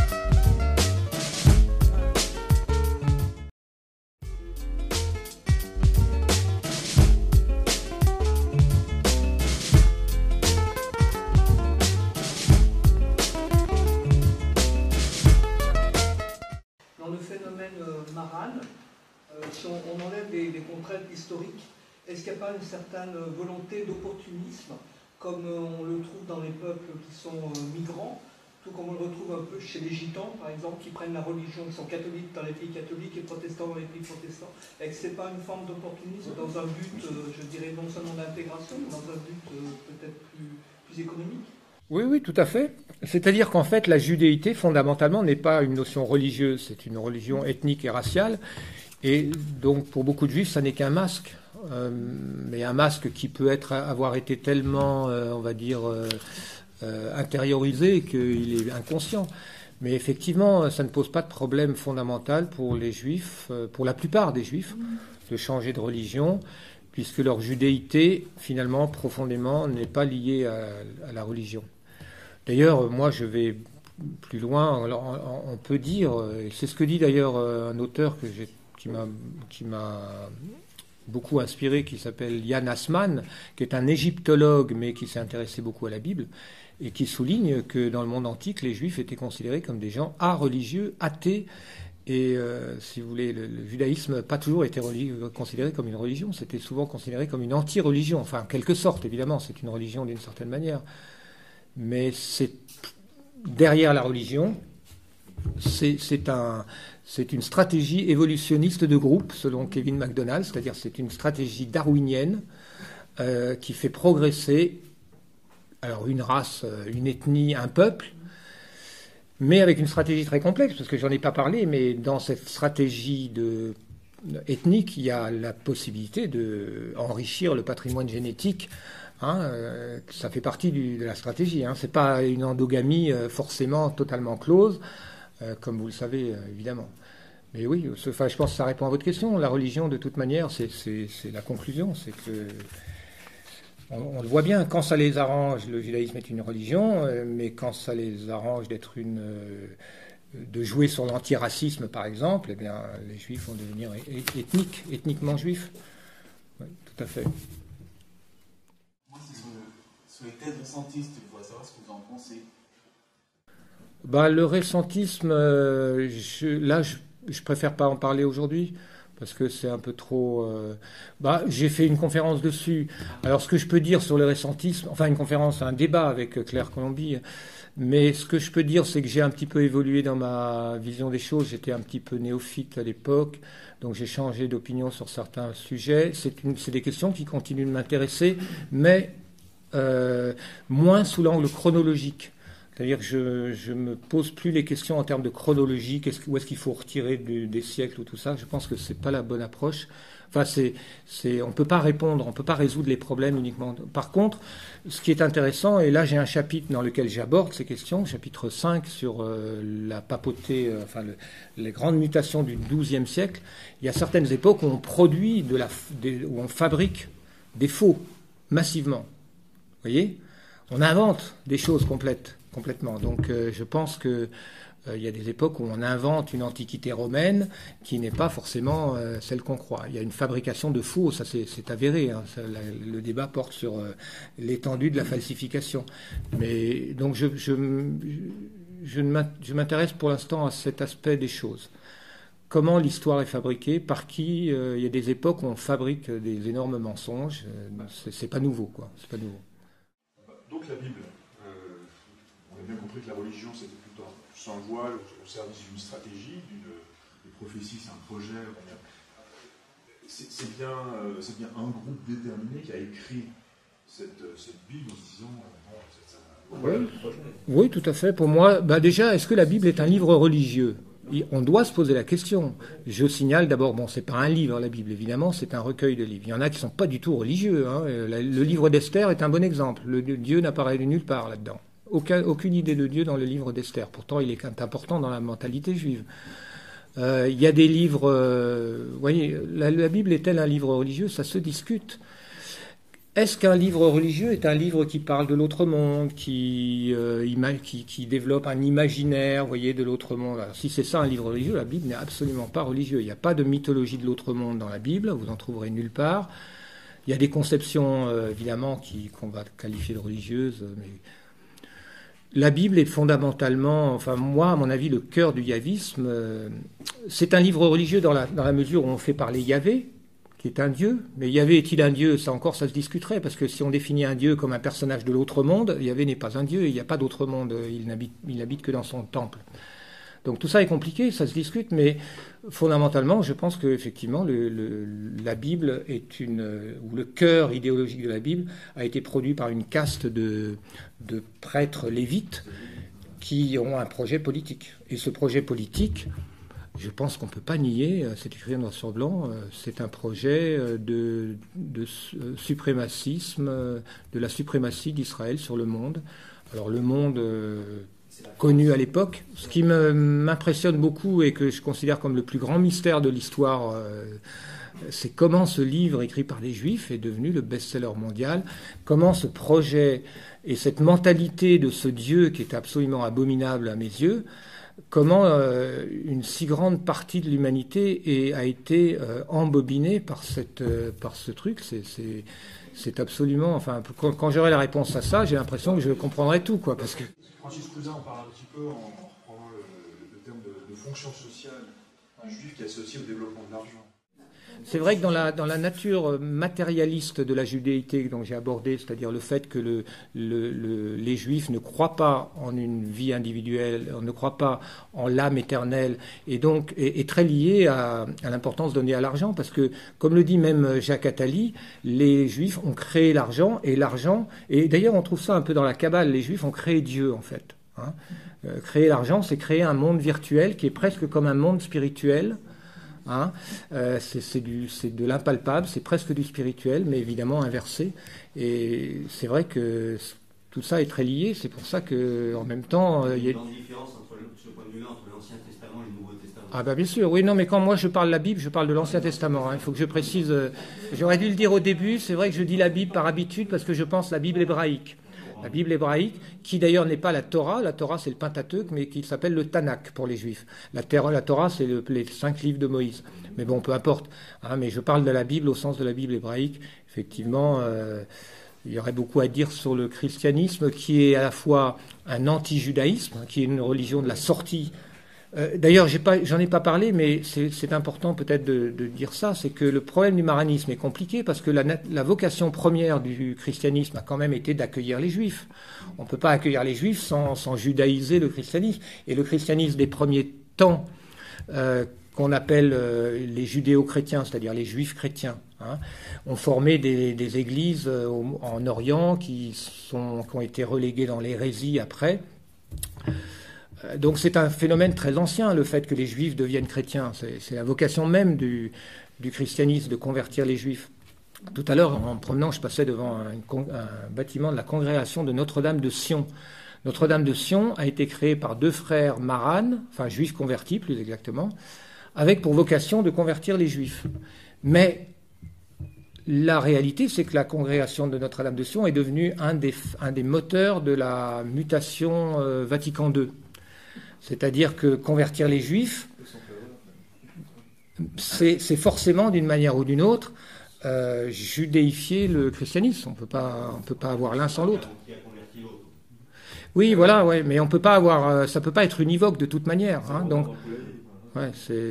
tout ça est compliqué. Mais comme moi, je ne suis ni, euh, un, pas un représentant ici du catholicisme, je vois ça en historien, mais je conçois que c'est difficile. l'interprétation que vous faites de, la- de l'Ancien Testament, il y a quand même euh, la, la promesse de l'envoi d'un sauveur.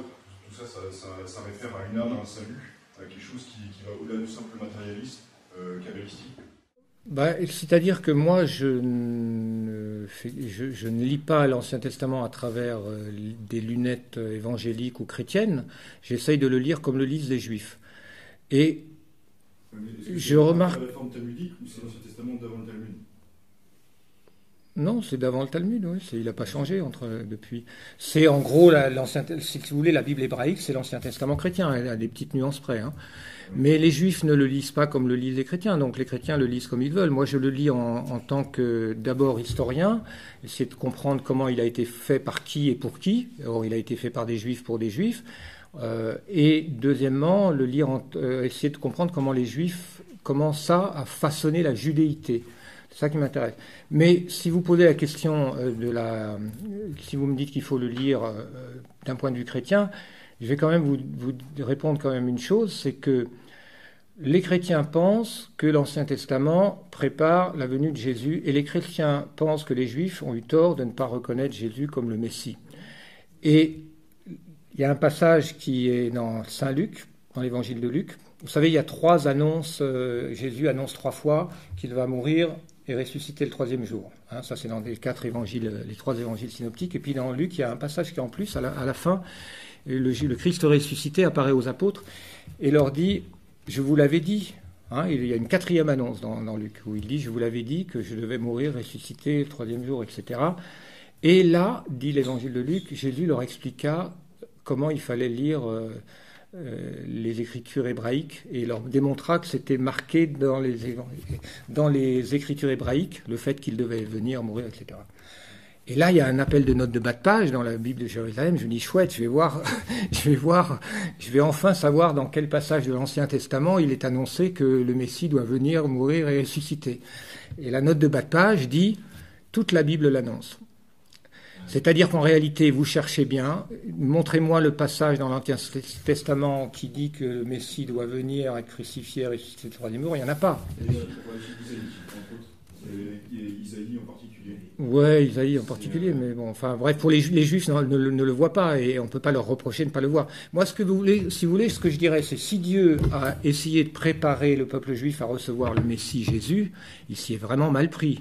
Parce que franchement, euh, vous voyez ce que je veux dire. Donc soit c'est pas ce que Dieu voulait, et c'est pas, euh, comment dire. Moi, je, pré- je- je prétends au contraire, les Juifs ont, été préparés à crucifier le Christ. Quoi. Ça me paraît évident. Parce que même s'ils espéraient un nouveau David ou s'il y avait, euh, s'il y a un petit passage dans Isaïe 53 sur le serviteur souffrant, etc. On peut peut-être trouver trois, quatre passages dans l'Ancien Testament qui, euh, qui peuvent être justes, que, dont, que les chrétiens peuvent utiliser pour euh, justifier leurs prétentions, mais du point de vue juif, tout ça est dérisoire.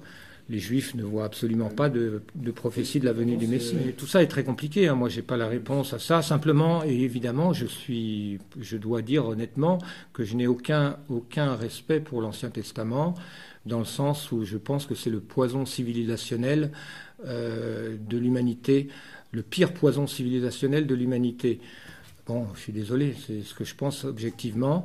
Et je pense que le christianisme a été un antidote, un médicament pour guérir cette maladie, mais que, comme tous les médicaments, euh, les médicaments ne sont pas administrés nécessairement à tout le monde. Donc la vocation première du christianisme était effectivement de convertir les juifs. C'était la religion qui a permis à beaucoup de juifs de sortir, à commencer par Jésus. Jésus était juif, mais il est sorti du judaïsme par, en quelque sorte, euh, et puis il a fait sortir à sa suite pendant des siècles des juifs du judaïsme.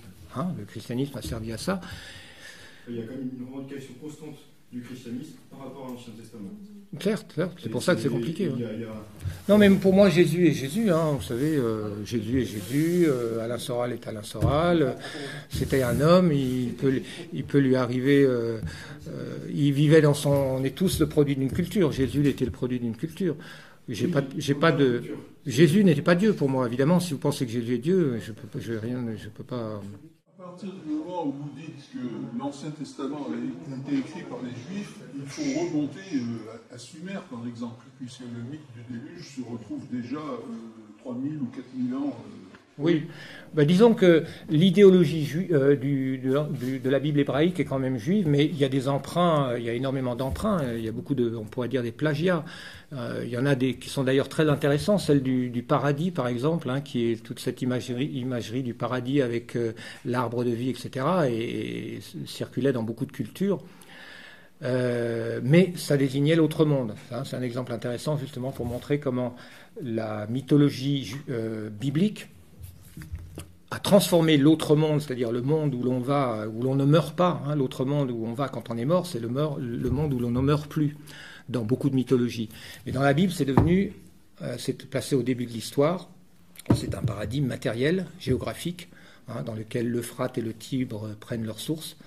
Euh, donc tout ça, il y a plein d'emprunts dans la Bible, mais souvent ça a été inversé ou hein, rebricolé dans une, euh, autour d'une idéologie différente. Mais je vais quand même dire une chose, si vous voulez, moi, personnellement, pour, pour, pour clarifier ma position par rapport au christianisme, si vous voulez, je me sens culturellement catholique. C'est une évidence parce que je suis français, tout simplement. Hein, donc j'ai une grande admiration pour euh, la civilisation chrétienne de France. Voyez. Bon, après, j'ai fait mon chemin. Je suis quelqu'un de religieux. J'ai beaucoup cherché, réfléchi, tout ça. Et donc j'ai aussi une grande admiration pour la figure de Jésus.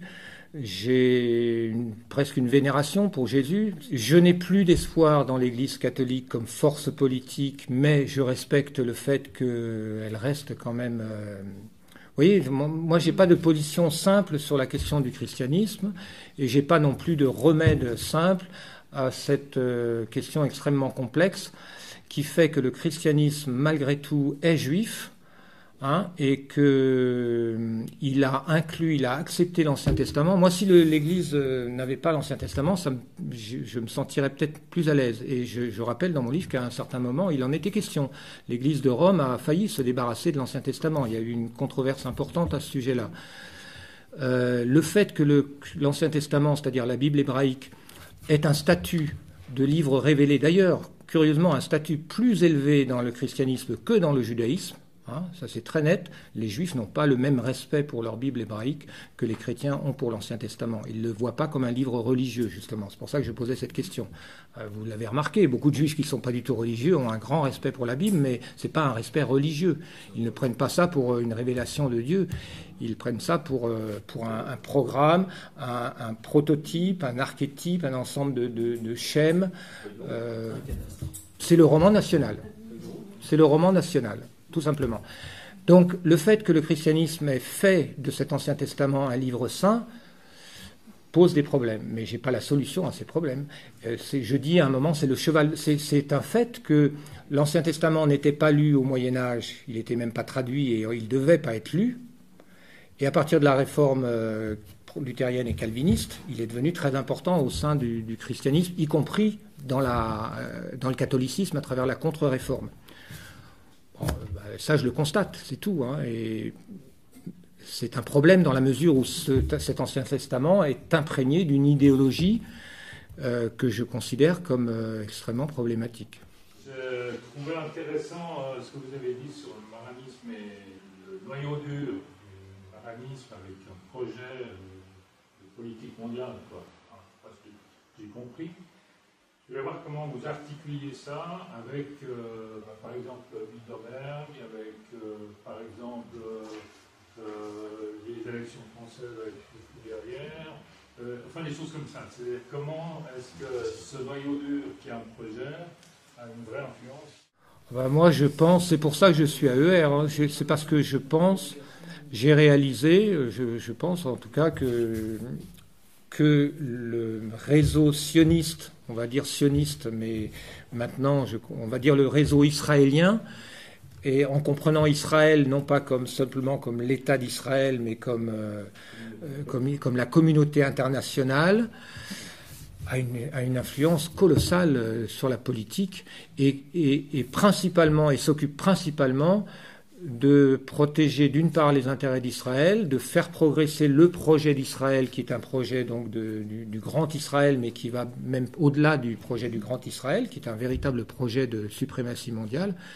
Et je pense qu'il y a un réseau qui est aujourd'hui extrêmement puissant. Alors, comment fonctionne ce réseau? Ça reste un petit peu mystérieux, parce qu'il y a euh, peut-être un noyau qui est extrêmement machiavélique et qui euh, n'a aucune euh, inhibition dans, sa manière de procéder, d'éliminer les, indésirables et de promouvoir les, idiots utiles ou les. Hein. Mais tout ça, on l'observe. En tout cas, j'ai plusieurs chapitres sur le XXe siècle et et les guerres mondiales, ça s'observe de manière très claire. Et je pense qu'aujourd'hui, c'est tellement flagrant euh, de constater que, par exemple, la politique extérieure, la politique étrangère américaine a été entièrement euh, téléguidée par Israël à travers les néoconservateurs et était totalement euh, étrangère aux intérêts américains. Je pense qu'il n'y a aucun, aucune contestation possible là-dessus. C'est bien la preuve de la puissance extraordinaire de ce qu'on appelle par euphémisme le lobby israélien, qui, n'a rien à voir avec un lobby, qui est quelque chose de beaucoup plus, beaucoup plus profond et beaucoup plus puissant. Et en France, je pense qu'on est un des pays où, où ce, réseau est extrêmement puissant, euh, autant qu'en Amérique, pratiquement. En Russie, le, noyau des, euh, des, élites juives est assez, aussi assez puissant. Est-ce que, est que, Poutine en est, euh, à votre avis, aussi j'ai aucune idée. Euh, là, j'avoue que je ne suis pas compétent. J'ai pas. Peut-être vous l'avez vous une idée, mais moi, j'en ai pas. J'en ai, j'ai pas d'éléments d'information euh, supplémentaires. Euh, je ne sais pas comment se passe. ouais. Dans quelle mesure ce noyau a-t-il été neutralisé par Poutine, hein, ces fameux oligarques Dans quelle mesure? Je pense que quand même le, la Russie, le, le réseau sioniste est moins influent, mais je ne saurais pas en dire plus. J'ai une petite question par rapport à. Vous parlé des Almaran en, Grande-Bretagne. Là, c'est le centenaire du traité Balfour. Si vous avez fait une petite recherche, savoir si Balfour lui-même était un Maran aussi. Euh, non, non, non, Balfour, je crois. Alors c'est typiquement Balfour, et, qui était le ministre des Affaires étrangères, et euh, Lloyd George, qui était le Premier ministre à l'époque, étaient des, anglicans euh, un petit peu impérialistes qui étaient dans ce moule un peu euh, les, Britanniques comme peuple élu. Donc ils faisaient partie de cette culture puritaine. Je sais pas si on ils étaient anglicans, je crois, mais enfin euh, le puritanisme a beaucoup influencé l'anglicanisme. Mais c'est typiquement, si vous voulez, euh, des, gentils, des non-juifs, tellement imprégnés de cette vision biblique par le puritanisme anglais qu'ils étaient extrêmement judéophiles. Je vois ça comme ça. Maintenant, j'ai pas épluché, j'ai pas étudié leur biographie. Je pense qu'ils étaient aussi, comme tous les politiciens, extrêmement vulnérables à tout un tas de, de chantages divers et variés. À ma connaissance, en Angleterre, donc il y a eu beaucoup de maranes effectivement qui, sont, qui ont pénétré sous le masque euh, calviniste au départ euh, en Angleterre.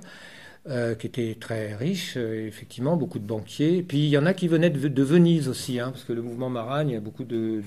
hein, alors, si vous lisez euh, les écrits de Lyndon Larouche, qui est le maître à penser de Cheminade, il y a beaucoup de choses sur les Vénitiens. et c'est aussi curieux. Alors, il y a un lien entre les Vénitiens et les Maragnes. Il y a beaucoup de juifs vénitiens. Je veux savoir ce que vous pensiez des rumeurs concernant le, le crypto-judaïsme de la famille royale d'Angleterre. C'est-à-dire qu'il y a l'aspect idéologique auquel que j'ai souligné, c'est-à-dire qu'il y a une sorte de mimétisme euh, de la mentalité britannique par rapport à la mentalité juive, cette mythologie du peuple élu, etc. Donc une sympathie mutuelle entre les Britanniques, une sympathie des Britanniques, hein, de cette aristocratie euh, britannique pour le peuple élu, puisque eux-mêmes se considèrent un peu comme peuple élu. Donc ça, ça a joué. Il y a aussi le fait qu'effectivement, selon un auteur euh, qui est intéressant, j'ai oublié son nom, mais euh, selon plusieurs auteurs d'ailleurs, que pratiquement dans l'aristocratie, il n'y a pas une seule famille de l'aristocratie britannique dans laquelle il n'y a, pas de riches ancêtres maranes quelque part. Ouais, et il est certain que la reine Victoria, par exemple, avait croyait plus, croyait, semble-t-il, à cette mythologie selon laquelle elle était la descendante d'un roi, du roi David, quelque part, hein, vous savez. Donc cette mythologie euh, judéo-israélo-britannique. Elle était tout à fait là-dedans. Elle a fait circoncire ses. Je crois que c'est la première qui a décidé. Voilà, les enfants mâles sont circoncis. Tout ça, je ne sais pas si quelle est la part de biologique là-dedans. Je pense que c'est plus dans le domaine idéologique. Peu importe s'il y a des ancêtres juifs euh, derrière la, famille royale. C'est, personnellement, je crois que tout ça, c'est du domaine idéologique. L'important, c'est qu'ils y croient. Par rapport à l'actualité, on a un pape maintenant, c'est euh, François Ier, là. Euh, il est jésuite.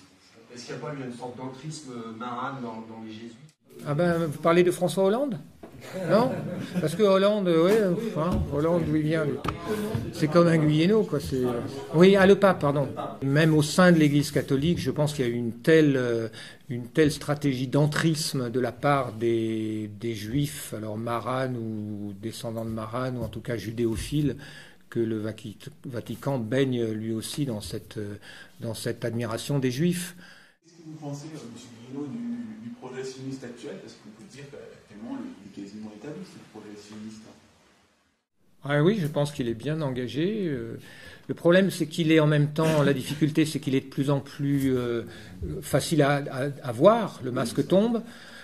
Euh, mais les gens, malgré tout, malgré que les masques tombent, ne voient rien, ne voient pas grand-chose. Donc, je ne sais pas, je suis inquiet, je suis très inquiet pour, ayant constaté, enfin, en, étudiant la capacité de ce réseau à engendrer des guerres mondiales en particulier, euh, et, ayant conclu qu'on a affaire à une entité psychopathique, et sachant que le psychopathe, euh, rien ne l'arrête, rien ne l'inhibe, il ne recule devant rien, on a, on est, moi je suis très inquiet, je suis très inquiet parce que on a quelquefois l'impression que bon là ça suffit, ils vont s'arrêter, ils vont se calmer. Vous savez, à chaque fois qu'il y a des menaces, des tensions, on a l'impression qu'on a, on a réussi par exemple à éviter la destruction de la Syrie.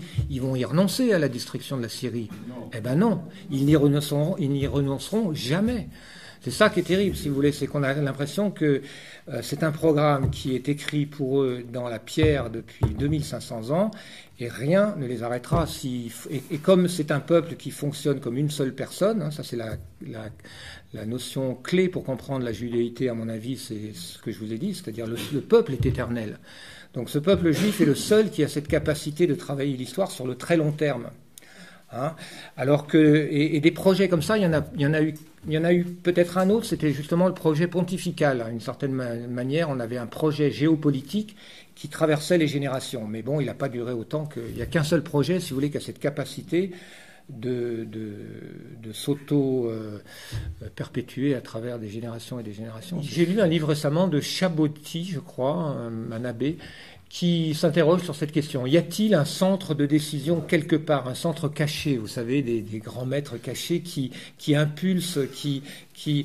Et il conclut que oui. Moi, je pense que non, et je m'appuie un peu sur Gilad Atzmon qui explique qu'en fait, euh, il y a un conditionnement, si vous voulez, de la, de la communauté juive qui fait que c'est un petit peu comme si, euh, c'est un petit peu comme s'il y avait lui-même et le roi des Juifs, et ce conditionnement, il passe par, euh, par la Bible, par cette euh, vision euh, biblique hein, du, destin euh, du peuple juif. Et il y a quand même un mystère parce que dans cette capacité de cette communauté à parfois se battre intérieurement pour créer de la dynamique et de la dialectique, pour finalement le projet avance toujours.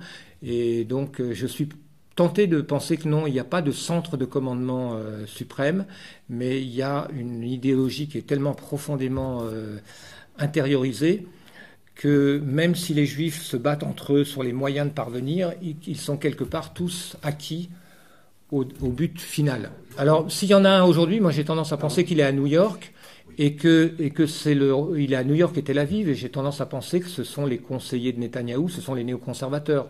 Je ne pense pas que les néoconservateurs obéissent à quelqu'un de supérieur. C'est un réseau qui est relativement restreint. On dit que 25 néoconservateurs, euh, vous savez, euh, ont, déclenché la, euh, c'est un, noyau peut-être d'une vingtaine ou on va dire d'une centaine de personnes au grand maximum qui sont extrêmement puissants, qui ont des appuis financiers extrêmement puissants. Je vois plutôt les choses comme ça. C'est un réseau extrêmement uni autour de ce projet, un réseau extrêmement machiavélique et de gens très intelligents. Et je vois plutôt les choses comme ça. Je ne pense pas qu'il y ait, vous voyez, au-dessus de ça quelque chose d'autre, mais. Si vous parlez du, euh, chapitre 1 sur le peuple de Seth, avec Abel et Caïn, Avec euh, le mythe d'Isis et.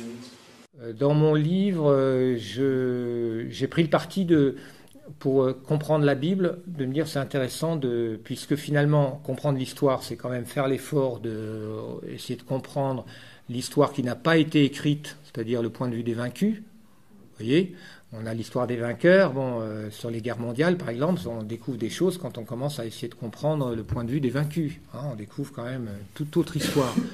Bon, ben, l'histoire de la Bible, c'est un peu pareil, en quelque sorte, parce que la Bible, c'est la version des Juifs sur l'Égypte, par exemple.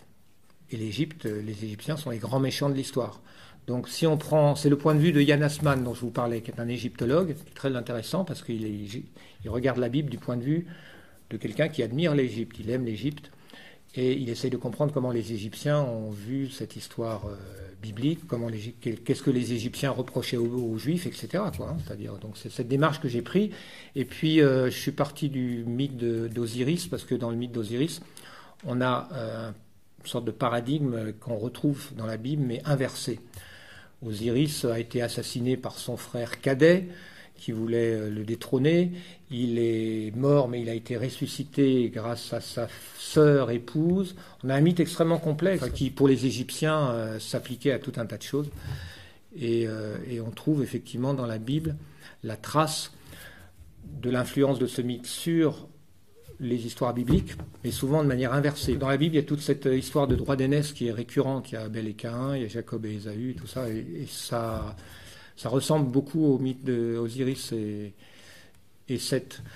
On peut voir aussi le- les religions antiques comme des préfigurations, en quelque sorte, on va dire dénaturées via le, le mythe, ce qu'on retrouve dans l'Ancien Testament et Ouais. dans le Nouveau Testament. Ouais. Mais si vous voulez, les historiens des religions, à un moment ou un autre, s'ils sont sérieux, s'interrogent sur qu'est-ce qu'une religion. Et en général, finissent par dire ça n'existe pas les religions avant les trois monothéismes. Donc dès qu'on parle des traditions en dehors des trois monothéismes, on parle plus du tout de la même chose. Il y a des mythes, il y a des cultes familiaux. Vous savez, donc vous voyez ce que je veux dire. On est, on est plus du tout dans le même. On peut pas. On, on peut à la limite même plus parler de religion. Mais comme on voit, l'Occident a appris à voir le monde à travers le prisme de- des trois monothéismes, en, quelque sorte, on, on a été amené par exemple à parler de l'hindouisme, comme si l'hindouisme était une religion, mais l'hindouisme n'est pas une religion.